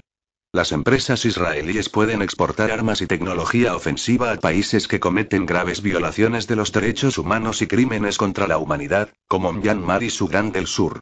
Israel mantuvo estrechos vínculos militares con el régimen del apartheid en Sudáfrica, la Junta de Argentina y Ruanda durante el genocidio de 1994. La economía de Israel depende de la exportación de armas, y aprovecha sus frecuentes ofensivas militares contra los palestinos para comercializar sus armas de combate en todo el mundo. La industria armamentística de Israel se siente perjudicada si no hay operaciones militares a gran escala contra los palestinos. No es de extrañar que, tras la guerra contra la población civil en la franja de Gaza el pasado mes de mayo, la industria aeroespacial israelí llegara a un acuerdo con un país asiático para adquirir drones militares por valor de 200 millones de dólares. En 2020, de toda la inversión mundial en Internet, un tercio se dirigió a empresas electrónicas israelíes, muchas de las cuales están dirigidas por graduados de las agencias de inteligencia del Estado de ocupación. Ya no es un secreto que las industrias militares israelíes operan sin supervisión ni transparencia, lo que permite a Israel seguir haciendo tratos de seguridad, militares y de armas, con el apoyo de Estados Unidos y la Unión Europea, y establecer relaciones casi normales con regímenes fascistas desde Europa del Este y África hasta Brasil. Esto perjudica a comunidades ya frágiles y perpetúa las divisiones étnicas, sociales y económicas incluso dentro de la sociedad israelí. La ampliación del alcance de los conflictos armados en todo el mundo, recientemente en Ucrania, está impulsando la industria armamentística de Israel. Y mientras sus intereses militares y económicos dominan su política, le interesa financieramente mantener la ocupación militar de Palestina y fomentar guerras sangrientas en todo el mundo.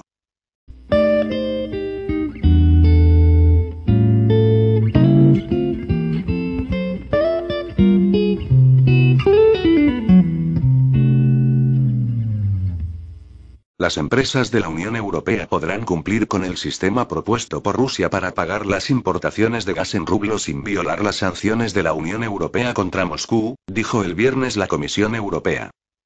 Los dirigentes de la Bruselas dicen que aún no está claro cómo funcionaría ese sistema. El procedimiento para establecer excepciones a los requisitos del decreto aún no está claro, dice el documento publicado por la Comisión. En marzo, el gobierno ruso emitió un decreto por el que se exigía a las empresas energéticas europeas que abrieran cuentas en Gazprombank, donde los pagos en euros o dólares se convertirían en rublos. La medida se produjo poco después de que Putin exigiera a los países hostiles, que han impuesto sanciones económicas a Moscú por la guerra de Ucrania, que paguen el gas ruso en rublos. La semana pasada, la Comisión Europea dijo que el pago del gas ruso en rublos por parte de los compradores de la Unión Europea, como exige Moscú, violaría el régimen de sanciones aprobado por la Unión Europea. Este mecanismo supondría una violación de las actuales medidas restrictivas de la Unión Europea adoptadas contra Rusia, su gobierno, el Banco Central de Rusia y sus apoderados, según una nota interna publicada por Reuters. El boicot al gas ruso provocaría una crisis económica en Alemania y en la Unión Europea, declaró el canciller alemán, Olaf Scholz, en una entrevista concedida ayer a Der Spiegel. El jefe de gobierno afirmó que la prohibición costaría millones de puestos de trabajo y hundiría la economía alemana, lo que por otra parte dificultaría a Berlín la financiación del esfuerzo bélico y la reconstrucción de Ucrania. Scholz destacó que se debe evitar una dramática crisis económica con graves consecuencias para Alemania y Europa. No podemos dejar que eso ocurra, añadió. El embargo a Rusia tendría consecuencias mundiales, una tesis que ya ha admitido el presidente francés, Emmanuel Macron, quien advirtió que el próximo invierno toda Europa tendría que enfrentar las consecuencias de imponer un embargo al gas ruso. No veremos las consecuencias de esto en la primavera y el verano de 2022. Hemos repuesto las existencias, pero el próximo invierno no se podrá hacer si no hay más gas ruso. Debemos ser muy tranquilizadores en esta etapa. No es el escenario en el que estamos hoy, pero eso podría suceder, afirmó Macron en una entrevista con el diario West France. En cuanto al gasoducto Nord Stream 2, Scholz dijo que esperaba que las sanciones de Estados Unidos fueran las que bloquearan su puesta en marcha, pero no fue así. Al final, fue Berlín quien impidió que el gasoducto entrara en funcionamiento en febrero, alegando como motivo la operación militar de Moscú en Ucrania. El canciller considera que Alemania debió haber diversificado sus importaciones de energía hace años. En lo que respecta a la dependencia del gas, el petróleo y el carbón rusos, se debería haber garantizado desde el principio que también se podría recurrir a otros proveedores en un plazo muy breve. El error más importante que cometió Alemania fue no haber financiado terminales de gas licuado e infraestructuras de importación para sus refinerías de petróleo, sin importar que su costo fuese elevado, agregó Scholz.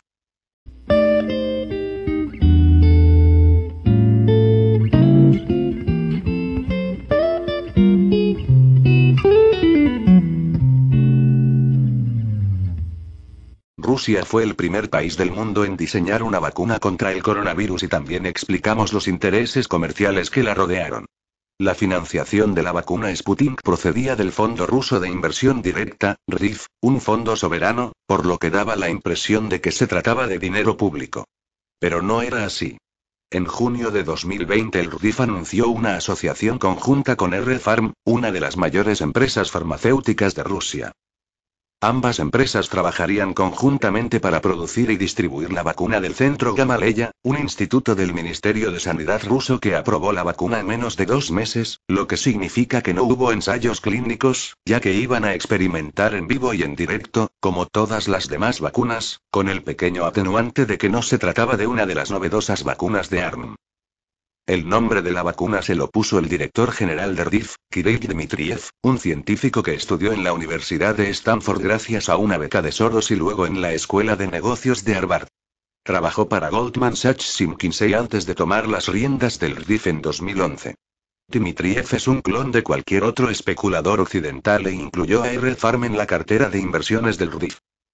El 17 de julio de 2020 AstraZeneca anunció que R-Pharma se convertiría en uno de los centros de producción y suministro de sus vacunas para los mercados internacionales. Llegó la fabricación de nueva vacuna a Rusia, desde donde se exportaban. Por lo tanto, Rusia no ha distribuido una única vacuna contra el coronavirus, sino dos y en ambas los intereses comerciales son los mismos. El mismo día en que AstraZeneca informaba de su asociación con la empresa rusa R-Farm, el periódico The Guardian anunciaba un ataque informático ruso contra las empresas británicas de biotecnología, lo que era grotesco. ¿Para qué piratear los secretos de una vacuna si ya hay un contrato de asociación para fabricarla? Sin embargo, la asociación entre ambas empresas no impidió a Dmitriev atacar a AstraZeneca cuando los ensayos clínicos de su vacuna fracasaron en septiembre de 2020. La vacuna británica se basaba en una plataforma no probada, dijo Dmitriev, ocultando que lo mismo ocurría con Sputnik, con la única diferencia de que esta no era de ARM. Que no hubiera ensayos clínicos no fue óbice para que el RIF, AstraZeneca, el Centro Gamaleya y R-Farm firmaran un protocolo de cooperación en diciembre de 2020, porque este asunto de las vacunas, repetimos, no va de salud sino del dinero. El 21 de diciembre Putin elogió la asociación de AstraZeneca con Rusia. Dirigiéndose al director de AstraZeneca, dijo. Me gustaría desearle éxito no solo en el mercado ruso, sino también en los mercados mundiales, y que esté a la altura de sus expectativas. Al RIF no se le ocurrió otra cosa que fabricar un cóctel de las dos vacunas en las que había invertido su dinero. En febrero de 2021 Azerbaiyán aceptó acoger un ensayo clínico para probar la combinación de Sputnik y AstraZeneca. Pero en los medios de comunicación comenzaron a aparecer las primeras secuelas de la vacuna de AstraZeneca y a mediados de marzo 20 países europeos suspendieron temporalmente su administración debido a la formación de coágulos y hemorragias internas. A pesar de los efectos adversos, el RIF no suspendió su asociación a AstraZeneca e incluso llamó para formar otras coaliciones similares. Una semana después el Ministerio de Sanidad ruso inició un ensayo conjunto de Sputnik y AstraZeneca. Cinco instituciones médicas rusas participaron en el estudio, en el que participaron 150 cobayas. A finales de julio el RIF publicó los resultados preliminares del ensayo clínico realizado en Azerbaiyán. 50 personas recibieron el cóctel conjunto, que resultó ser seguro y eficaz. Los datos preliminares de un estudio paralelo realizado en Argentina mostraron resultados igualmente prometedores. En agosto el gobierno argentino comenzó a administrar inyecciones de AstraZeneca y Moderna a las personas que habían recibido el primer componente de Sputnik. La explicación oficial fue que estaba mezclando los medicamentos debido a una escasez de suministro, pero Dmitriev insistió en que eso formaba parte del plan. Lo propusimos, siempre quisimos hacer un combo, dijo. Sputnik es la primera vacuna combinada, la primera mixta, que consiste en dos inyecciones diferentes. Hemos dicho desde el principio que dos inyecciones diferentes son más eficaces que dos inyecciones idénticas. Ese mismo mes los datos publicados por la sanidad argentina mostraron que Sputnik causó muchas más complicaciones postvacunales que la vacuna de AstraZeneca. Mientras tanto, R. Farm ultimaba los preparativos para la producción en masa de Sputnik y de AstraZeneca. En septiembre, la farmacéutica rusa anunció que había comenzado a fabricar la vacuna de AstraZeneca para su exportación. A finales de 2021, los diseñadores de Sputnik ya colaboraban abiertamente con Pfizer y Moderna. Ya tenemos un estudio conjunto con Moderna en Argentina, y ahora Argentina está estudiando una combinación de Sputnik y Moderna. Otros dos países están investigando actualmente una combinación de Pfizer y Sputnik, y creemos que esta combinación tendrá mucho éxito, dijo Dmitriev en octubre. El centro de Gamaleya también se mostró entusiasmado con los nuevos cócteles de coagulación. En noviembre, uno de los científicos que desarrolló el Sputnik, Dmitry Shevliakov, abogó por mezclar la vacuna rusa con inyecciones de ARM. Comprobamos que la combinación de diferentes vacunas fabricadas con distintas tecnologías solo aporta una ventaja, dijo Shevliakov. Según el RIF, los datos de los ensayos del combinado Pfizer-Sputnik estarán disponibles a finales de este año. En febrero el estudio de Azerbaiyán contaba ya con un impresionante centenar de participantes, y los resultados seguían siendo muy prometedores. Los datos preliminares del uso combinado de las vacunas Sputnik Light y AstraZeneca confirman la ventaja de utilizar diferentes vacunas al revacunar. En el contexto de la aparición de nuevas cepas peligrosas de coronavirus, es este enfoque el que puede proporcionar una protección segura, eficacia a largo plazo, dijo Dmitriev el 14 de febrero. Las sanciones introducidas en respuesta a la operación militar en Ucrania no han puesto fin a la asociación de Rusia con las grandes empresas farmacéuticas. El 15 de marzo, R. Farm presentó una solicitud de registro de la vacuna contra el coronavirus de AstraZeneca en Rusia.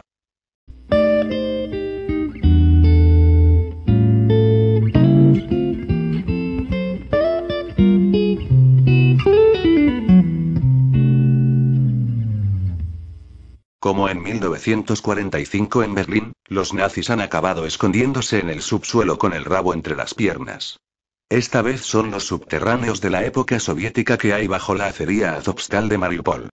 Hay más de mil nazis agazapados allí, muchos de ellos heridos, así como población civil que utilizan como escudos humanos para que las tropas rusas no entren a saco. Los escondidos están intentando salir solos o en pequeños grupos de dos o tres, vestidos de civiles e incluso de mujeres. A menudo intentan pasar directamente por los puestos de control, lo que indica que o bien están bajo la influencia de las drogas, o bien que su nivel de desesperación es máximo. Están dispuestos a todo, incluso a caer en medio de un tiroteo. Uno de los combatientes de las milicias de la República Popular de Donetsk que participa en el bloqueo de los nazis dice que, después de haber sido gravemente herido en las piernas, uno de ellos trató de resistir. No emitía los lamentos característicos de un herido, lo que hace sospechar que toman algún tipo de estupefacientes. Cuanto más dure el cerco de la acería, más numerosos serán los casos de este tipo y los intentos de fuga. El ejército ruso alerta a sus tropas de que muchos de los que permanecen cercados quieren rendirse y que deben permitirlo. La acería tiene en sus entrañas una ciudad subterránea con muchas plantas y refugios a lo largo de decenas de kilómetros. Los escondidos llevan muchos días sin recibir habituallamiento, ni agua, ni medicinas, por lo que su situación es desesperada. En la madriguera hay muchos oficiales de alto nivel que la OTAN quiere recatar con vida, en especial los mercenarios extranjeros que dirigen los combates. La OTAN ha querido negociar con Rusia una rendición y una evacuación bajo supervisión de alguno de los países que son miembros de la alianza. El miércoles Victoria Nuland, subsecretaria de Estado para Asuntos Políticos y máxima responsable del golpe de Estado de 2014 en Kiev, declaró a la CNN que los países de la OTAN podrían participar en la evacuación de los civiles atrapados en Mariupol. Pero Mariupol ya ha caído en poder de los rusos y no hay civiles que rescatar. Naturalmente se refería a los que están secuestrados por los nazis ucranianos en los subterráneos de la acería, e incluso a los propios nazis, que es un asunto bien distinto. Pero la evacuación de los civiles nunca le ha interesado al gobierno de Ucrania porque su ejército los utiliza como escudos humanos. El ejército ruso abrió una puerta para que los combatientes de la acería depusieran las armas, mientras que a Kiev le interesa mantener la ficción de la resistencia, lo cual ha causado malestar entre los propios nazis, que insultan al gobierno de Zelensky y a sus propios dirigentes en las redes sociales por exigirles continuar la lucha, mientras no son capaces de abastecerles de nada. El hecho es que los ratones no abandonan la ratonera. Ni siquiera fueron capaces de dejar salir a los numerosos heridos que tienen, que necesitan asistencia médica. Si nadie quiere salir, ¿para qué hace falta un pasillo de salida? La única explicación es que la OTAN quiere validar su presencia sobre el terreno, algo que hasta ahora no ha reconocido formalmente. En su estilo trapacero, lo que Nuland quiere decir es que pretende evacuar a los nazis clandestinamente, lo cual es imposible. Si quieren encubrir la presencia de mercenarios extranjeros y mandos de la OTAN, deben evitar que sean capturados por el ejército ruso o, como mínimo, negociar con ellos una salida camuflada. Hubo alguna esperanza de que los rusos permitieran la evacuación segura de civiles y soldados heridos desde Mariupol, dijo el miércoles un cabecilla del Departamento de Estado, quien añadió que si sucede, habrá aliados de la OTAN involucrados en ello. El mensaje de los verdaderos dirigentes de la guerra es claro. En cualquier solución negociada al cerco de la acería debe intervenir la OTAN y sus aliados. Los pasillos asegurados solo por Rusia no son aceptables para la OTAN ni para Estados Unidos. Está claro que hay personas que no deben ser vistas, que no deben salir públicamente en las fotos y deben ser retiradas discretamente del lugar para mantener la fábula de que la OTAN no participa en la guerra de Ucrania. Pero si no participa, ¿por qué se empeñan en controlar la evacuación de los nazis atrapados en la acería?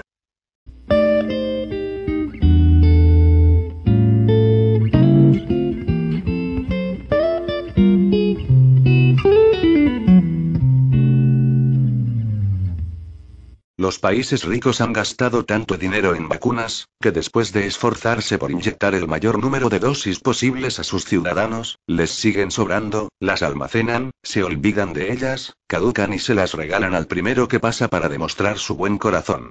Entra dentro de un capítulo de los presupuestos públicos que se llama ayuda al desarrollo o algo parecido. Es una ayuda que te puede matar, o por lo menos intoxicar, salvo que la OMS o algún tertuliano decrete que también las vacunas caducadas son buenas para la salud. No es importante, porque en ciertos países olvidados un muerto más casi ni se nota. Lo realmente dramático es que se hubiera muerto alguien sin vacunar. Las ONG no perdonarían eso y retorcerían nuestra conciencia con carteles en las paradas del autobús. Lo que no caduca nunca son los beneficios de las grandes farmacéuticas, que han hecho su agosto y les da lo mismo lo que hagas con los fármacos. Al principio de la campaña de inyecciones decían que las vacunas de Pfizer debían conservarse a 70 grados bajo cero, pero como nadie tiene neveras para eso, me temo que más de uno se ha metido en vena una dosis en muy mal estado, aunque se ha sentido muy aliviado porque algo debe entrar en el torrente sanguíneo para saciar el miedo. La época que vivimos nos hace víctimas propiciatorias de un ridículo meticulosamente organizado y financiado. Enviamos obras a otros países solo porque satisface nuestra angustia por un breve instante. No importa que luego esos excedentes no se puedan almacenar, ni distribuir en el país de destino. El caso es enviarlo, sacarlo de nuestra vista. Con los fármacos pasa como con cualquier otra mercancía. El fabricante fija una fecha de caducidad lo más corta posible porque es otra manera de ampliar el mercado de ventas. Si un producto caduca, hay que comprar otro y pero solo si eres rubio de ojos azules.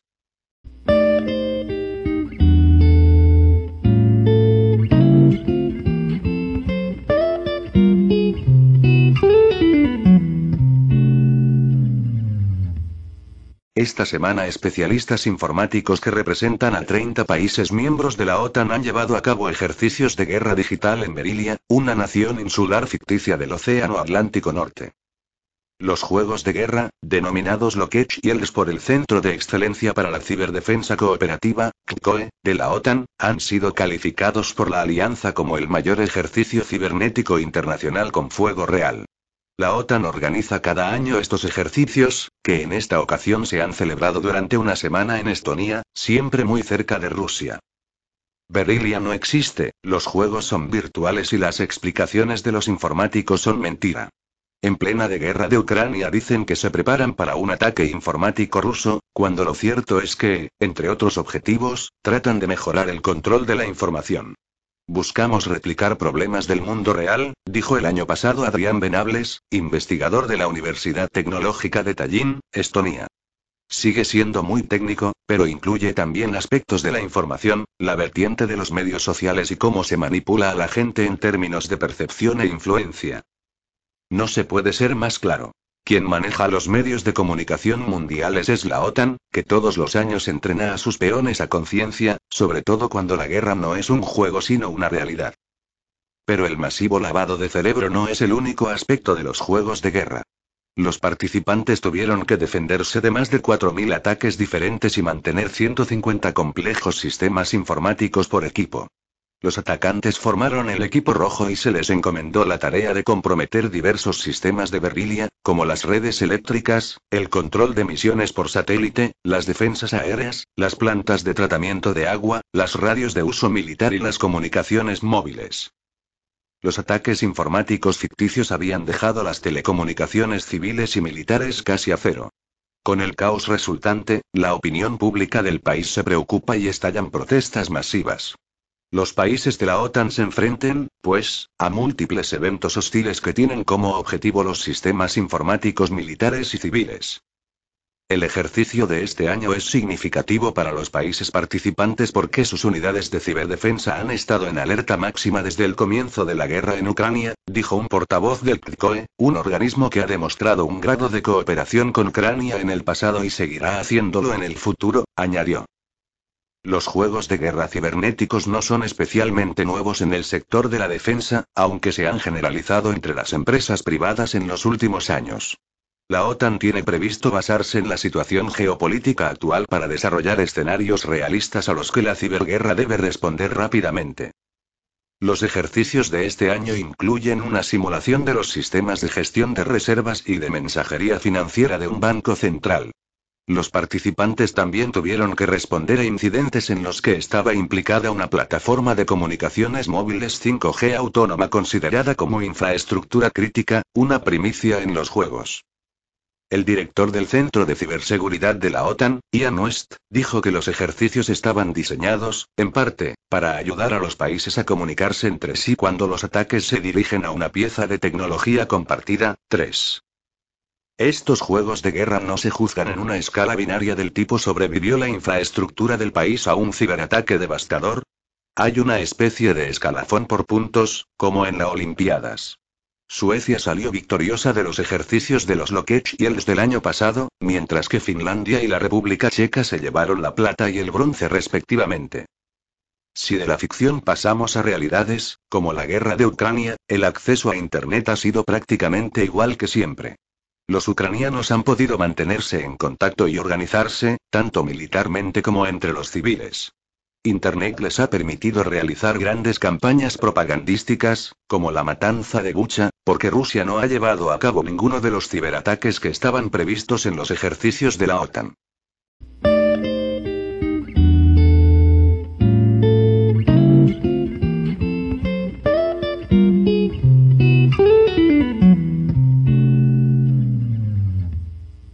Nadie puede esperar a leer todas las publicaciones sobre COVID-19 que, se están realizando en todo el mundo.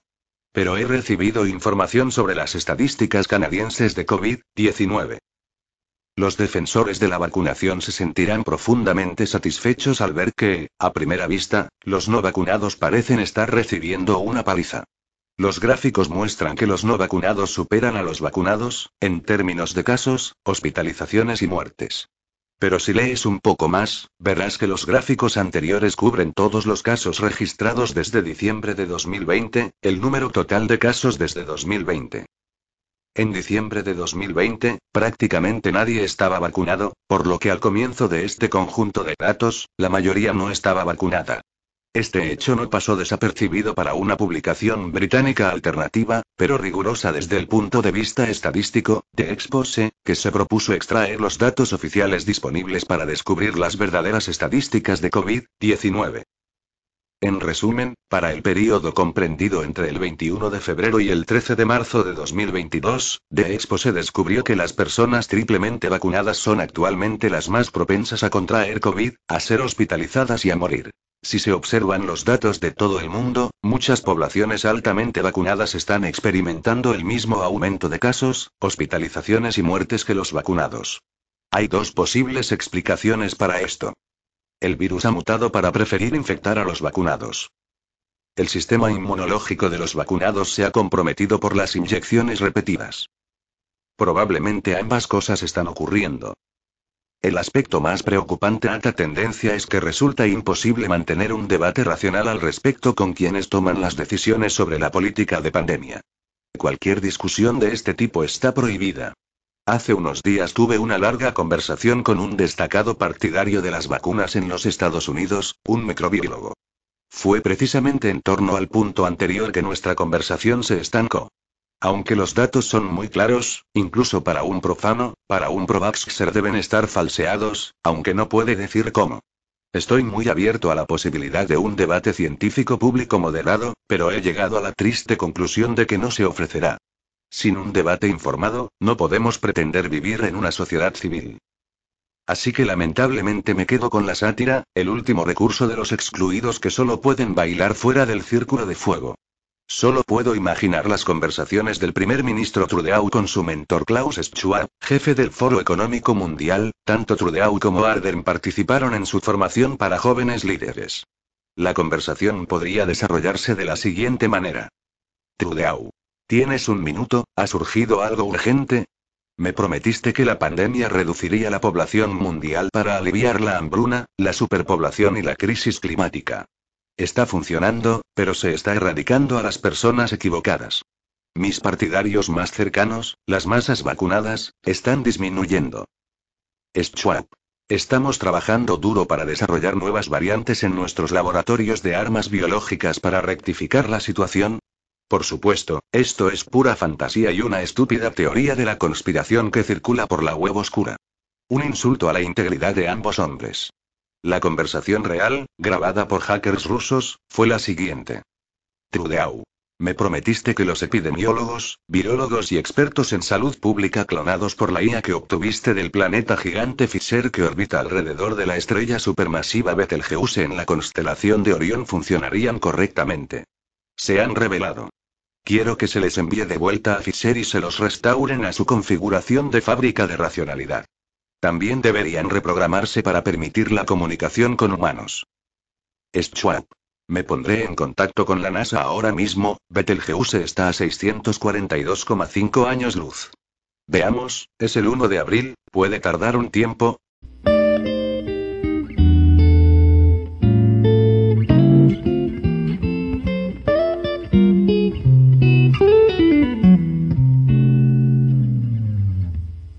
El gobierno de Rusia expulsó del país a Amnistía Internacional, Human Rights Watch, la Fundación Friedrich Naumann y otra veintena de fundaciones y organizaciones no gubernamentales alineadas a Occidente. El gobierno de Vladimir Putin clausuró el pasado viernes 8 de abril las oficinas en Moscú de las organizaciones Amnistía Internacional, Human Rights Watch y la Fundación Friedrich Naumann, además de otras 20 organizaciones no gubernamentales sin fines de lucro de países occidentales. Estas ONG suelen responder a partidos políticos o gobiernos extranjeros y hace tiempo que se han dedicado exclusivamente al lobby político en favor de candidatos de izquierda progresista. El Kremlin dio el argumento de que cometieron violaciones a la legislación de Rusia, luego de que publicaran información falsa sobre la guerra en Ucrania desde sus oficinas en Moscú, una acción desafiante al presidente que gobierna con puño de hierro al país. En el marco de la invasión militar a Ucrania, que Putin anunció el pasado 24 de febrero, el gobierno ruso ha impulsado una serie de leyes destinadas a prohibir las voces críticas internas a la nación rusa, que criminalizan, entre otras cosas, la publicación de información negativa sobre el ejército ruso, algo muy común en países en guerra. Amnistía Internacional fue fundada por el inglés Peter Benenson en la década del 60, y se creó para ayudar a las personas arrestadas arbitrariamente por gobiernos autoritarios en todo el mundo. Sin embargo, rápidamente viró y se convirtió en una agencia de militancia de causas izquierdistas en todo el mundo. En sus inicios hacía esfuerzos por tener la misma cantidad de miembros afiliados a los dos partidos más importantes del Reino Unido, el Partido Conservador y el Partido Laborista. Pero eso duró poco, y con los años se convirtió en una plataforma exclusiva de los laboristas. Actualmente, centra sus esfuerzos en promover la agenda LGBT en todo el mundo. En Argentina, la organización británica gastó miles de millones de dólares en lograr que se apruebe el aborto en el Congreso, además de impulsar la creación del Ministerio de la Mujer. El cierre de Amnistía Internacional en Rusia es el más reciente de una larga lista de organizaciones que han sido castigadas por defender los derechos humanos y decir la verdad a las autoridades de Rusia, sostuvo la organización, cuyo sitio en Internet en ruso fue clausurado el mes pasado. Human Rights Watch fue fundada en 1978 por el famoso empresario Robert L. Bernstein, por pedido del presidente Jimmy Carter, para que analice rigurosamente el cumplimiento de la Unión Soviética de los acuerdos de Helsinki. Sin embargo, el entonces CEO de la editorial Random House decidió usar los recursos y la experiencia que había logrado para lanzar America Watch, Asia Watch, Middle East Watch y luego el Watch Committee, que reorganizó como la Human Rights Watch, que en teoría analiza el cumplimiento de los derechos humanos en todo el mundo. La organización siempre estuvo extremadamente ligada al Partido Demócrata de Estados Unidos, y en el 2010, el financista George Soros invirtió más de 100 millones de dólares y se adueñó de la estructura. La Fundación Naumann fue creada en 1958 por Theodor Heuss, el primer presidente de Alemania Occidental elegido democráticamente. En teoría, sigue las ideas del filósofo liberal Friedrich Naumann, quien creó el Partido Demócrata Alemán tras la Primera Guerra Mundial, que combinó militantes liberales, nacionalistas y socialistas antimarxistas. La Naumann es financiada completamente por las arcas del Partido Liberal de Centroizquierda FDP, que actualmente forma parte del gobierno en coalición con el Partido Socialdemócrata, SPG, y el Partido Verde, Grune. Los partidos alemanes son financiados casi en su totalidad por transferencias estatales vinculadas a los resultados electorales, gracias a las leyes anti-lobby. Esto quiere decir que la fundación, en última instancia, es financiada por los contribuyentes alemanes. La Fundación Naumann, como todas las fundaciones partidarias en Alemania gracias a la Ley de Promoción de Filosofía Política, mantiene una enorme influencia e inversiones en grupos políticos de otros países. En Argentina, por ejemplo, la Naumann ha financiado la campaña de muchos candidatos del PRO y de Republicanos Unidos.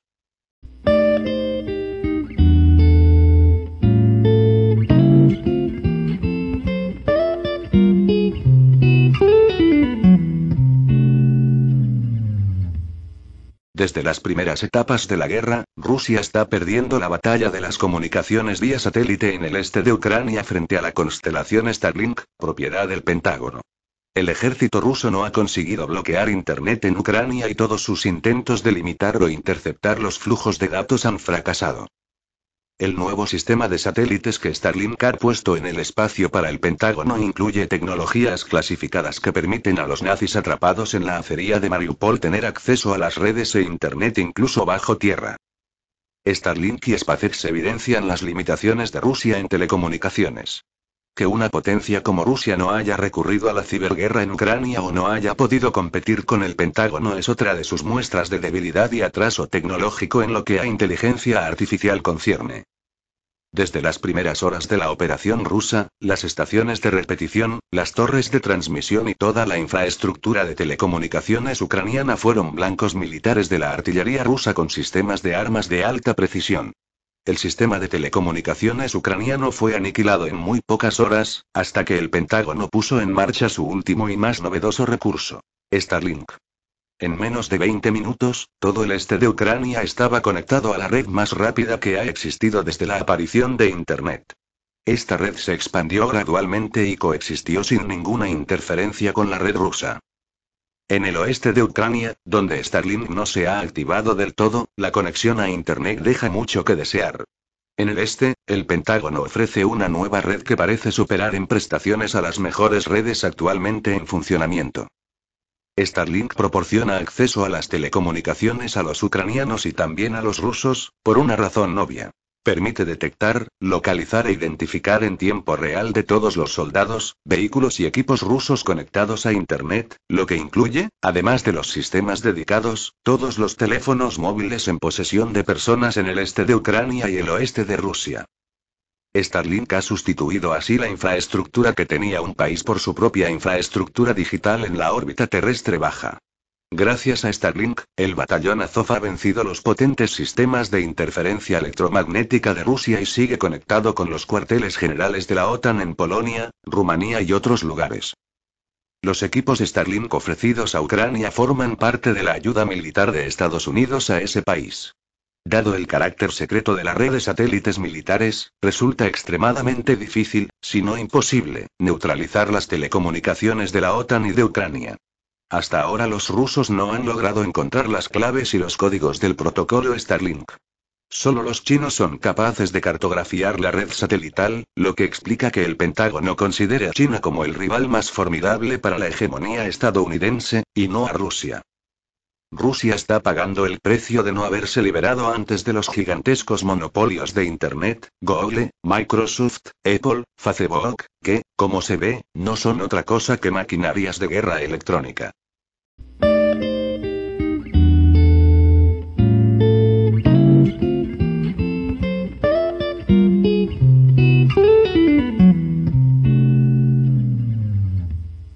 Tres marineros del portaaviones US George Washington han sido encontrados muertos en menos de una semana, y la Marina se niega a revelar públicamente la causa de la muerte de ninguno de ellos.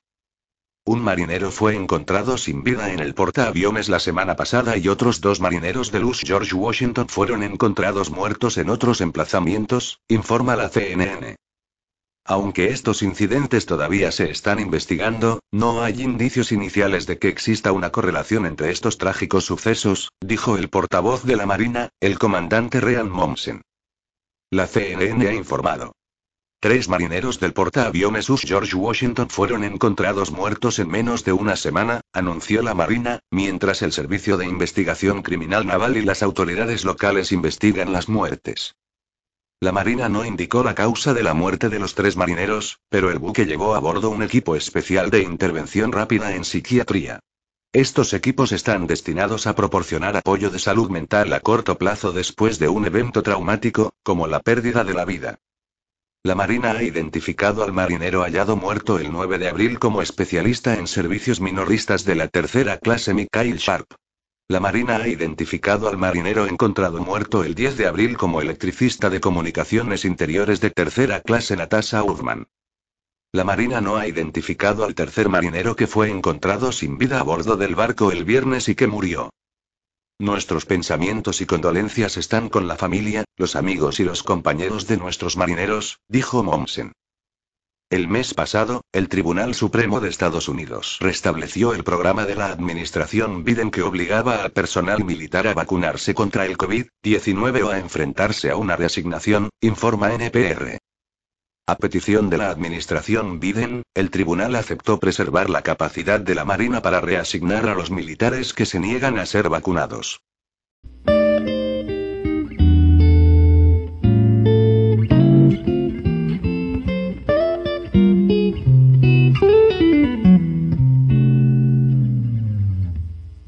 No oirás hablar de ello en los medios de comunicación porque no quieren que lo sepas. Incluso en Alemania, los medios de comunicación y el gobierno intentan enterrar el caso, pero la verdad está empezando a salir a la luz. Es extremadamente difícil obtener datos médicos precisos, especialmente de los servicios de emergencia.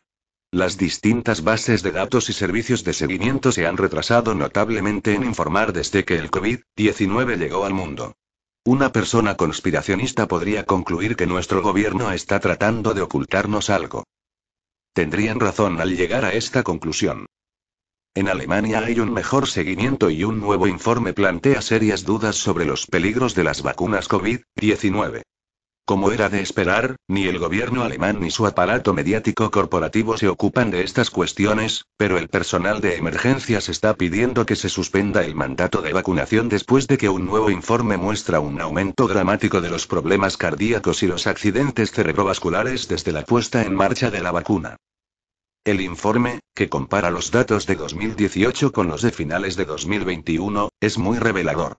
En comparación con la media de 2018-19, se ha producido un enorme aumento del 31,2% en los problemas cardíacos y del 27,4% en los accidentes cerebrovasculares. Esta cifra es más del doble del aumento registrado en 2020, antes de que se lanzaran las vacunas en todo el mundo. Según una traducción del periódico alemán Berliner Zeitung. El número de operaciones de rescate del Cuerpo de Bomberos de Berlín en las que implican las palabras clave problemas cardíacos y accidentes cerebrovasculares aumentó considerablemente en 2021. Así lo demuestra la respuesta de la Administración Interna del Senado a una petición del diputado del SPD Robert Scharach. Dice así. El objetivo de la investigación es determinar el número de intervenciones del Cuerpo de Bomberos de Berlín en relación a problemas cardíacos y accidentes cerebrovasculares en los últimos cuatro años. Bajo las palabras clave trastornos cardíacos barra desfibrilador implantado y dolor torácico barra otras afecciones torácicas, el número de misiones registradas en 2021 aumentó un 31% en comparación con los valores medios de 2018-2019 hasta alcanzar un total de 43.806 misiones. El número de despliegues registrados bajo las palabras clave AUF barra ataque isquémico transitorio, AIT, aumentó un 27% en comparación con los valores medios de 2018-2019 hasta alcanzar un total de 13.096 despliegues. Muchos médicos y científicos, la mayoría de los cuales han sido silenciados y censurados, creen que el COVID-19 y, más concretamente, las vacunas asociadas a la enfermedad provocan reacciones adversas a largo plazo en el sistema circulatorio que pueden provocar infartos, derrames cerebrales, miocarditis y pericarditis, entre otros. Estas afecciones parecen ser más comunes en los adultos jóvenes e incluso en los niños, lo que hace especular que las proteínas espigas contenidas en las vacunas COVID-19 provocan microcoágulos en todo el cuerpo. Esto ayudaría a explicar por qué los atletas jóvenes y sanos se enferman e incluso mueren a un ritmo alarmante desde que las vacunas se pusieron en marcha. Como señala el Berliner Zeitung, grupos de los servicios de emergencia de Berlín exigen que se suspenda el mandato de vacunación hasta que puedan descartar que sea la causa de los problemas de salud. La Comunidad de Bomberos de Berlín, una asociación que agrupa a cientos de bomberos críticos respecto a la vacunación, dijo que había tomado nota con gran interés de la petición del diputado del SPD Robert Scharach. Un portavoz de la Comunidad de Bomberos declaró al Berliner Zeitung. Hay que explicar tales tasas de aumento. Llama la atención que el número total de problemas cardíacos y accidentes cerebrovasculares en 2018 y 2019 es relativamente cercano. En 2020, se produce un primer incremento respecto a la media de 2018-19 del 12,4% para los problemas de corazón y del 12,9% para los accidentes cerebrovasculares. En 2021 se producirá un segundo aumento aún mayor. En comparación con la media de 2018-19, este aumento más masivo es entonces del 31,2% para los problemas cardíacos y del 27,4% para los accidentes cerebrovasculares.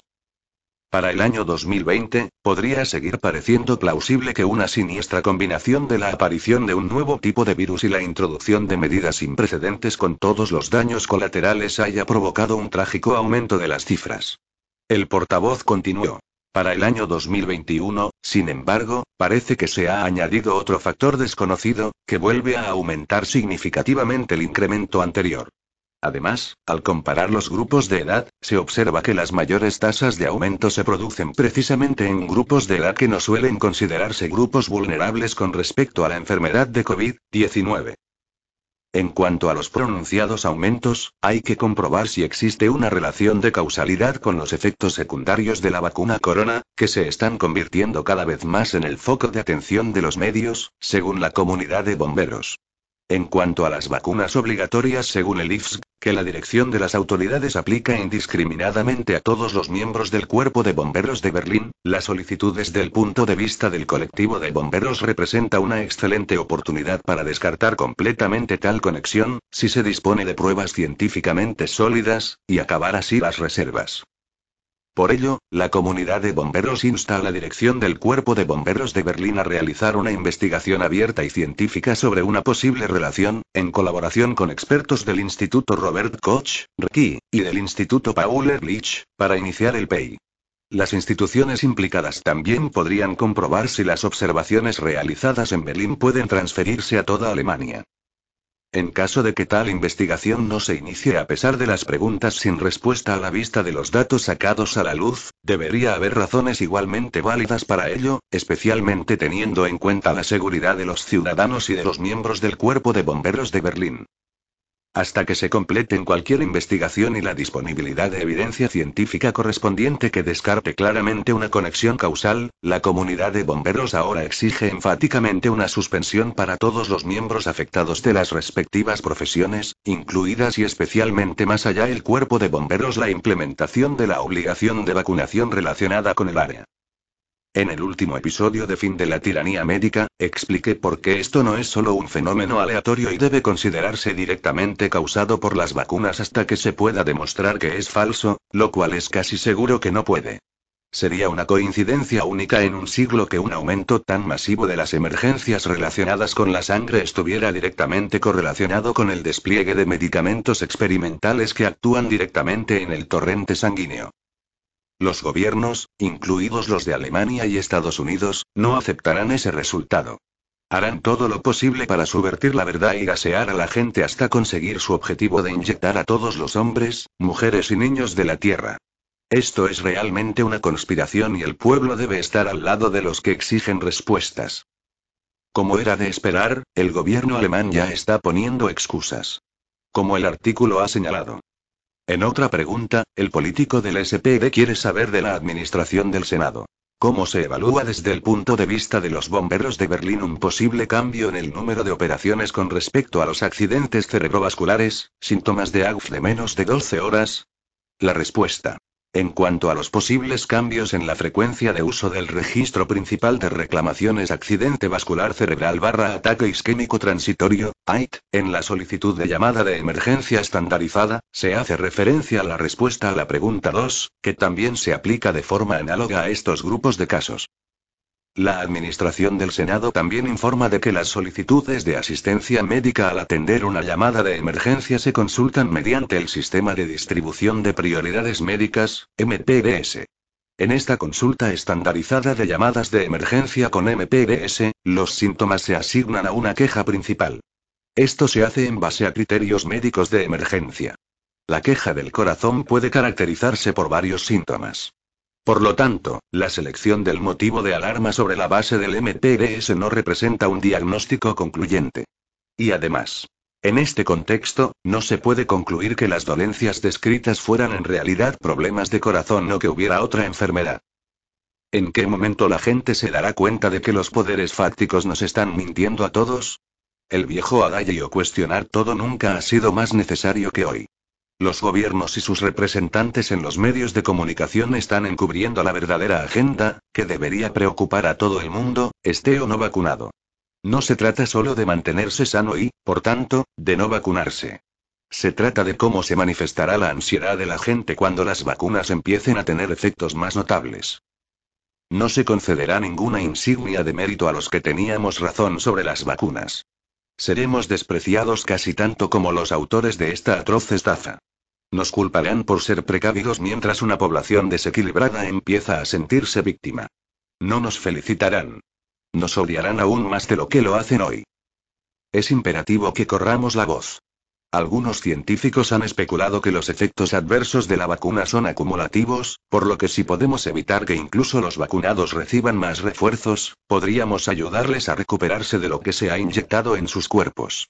Cuando el caos comience, y lo hará, necesitaremos aliados porque ahora mismo los vacunados superan en número a los no vacunados y tienen el peso del gobierno detrás de ellos.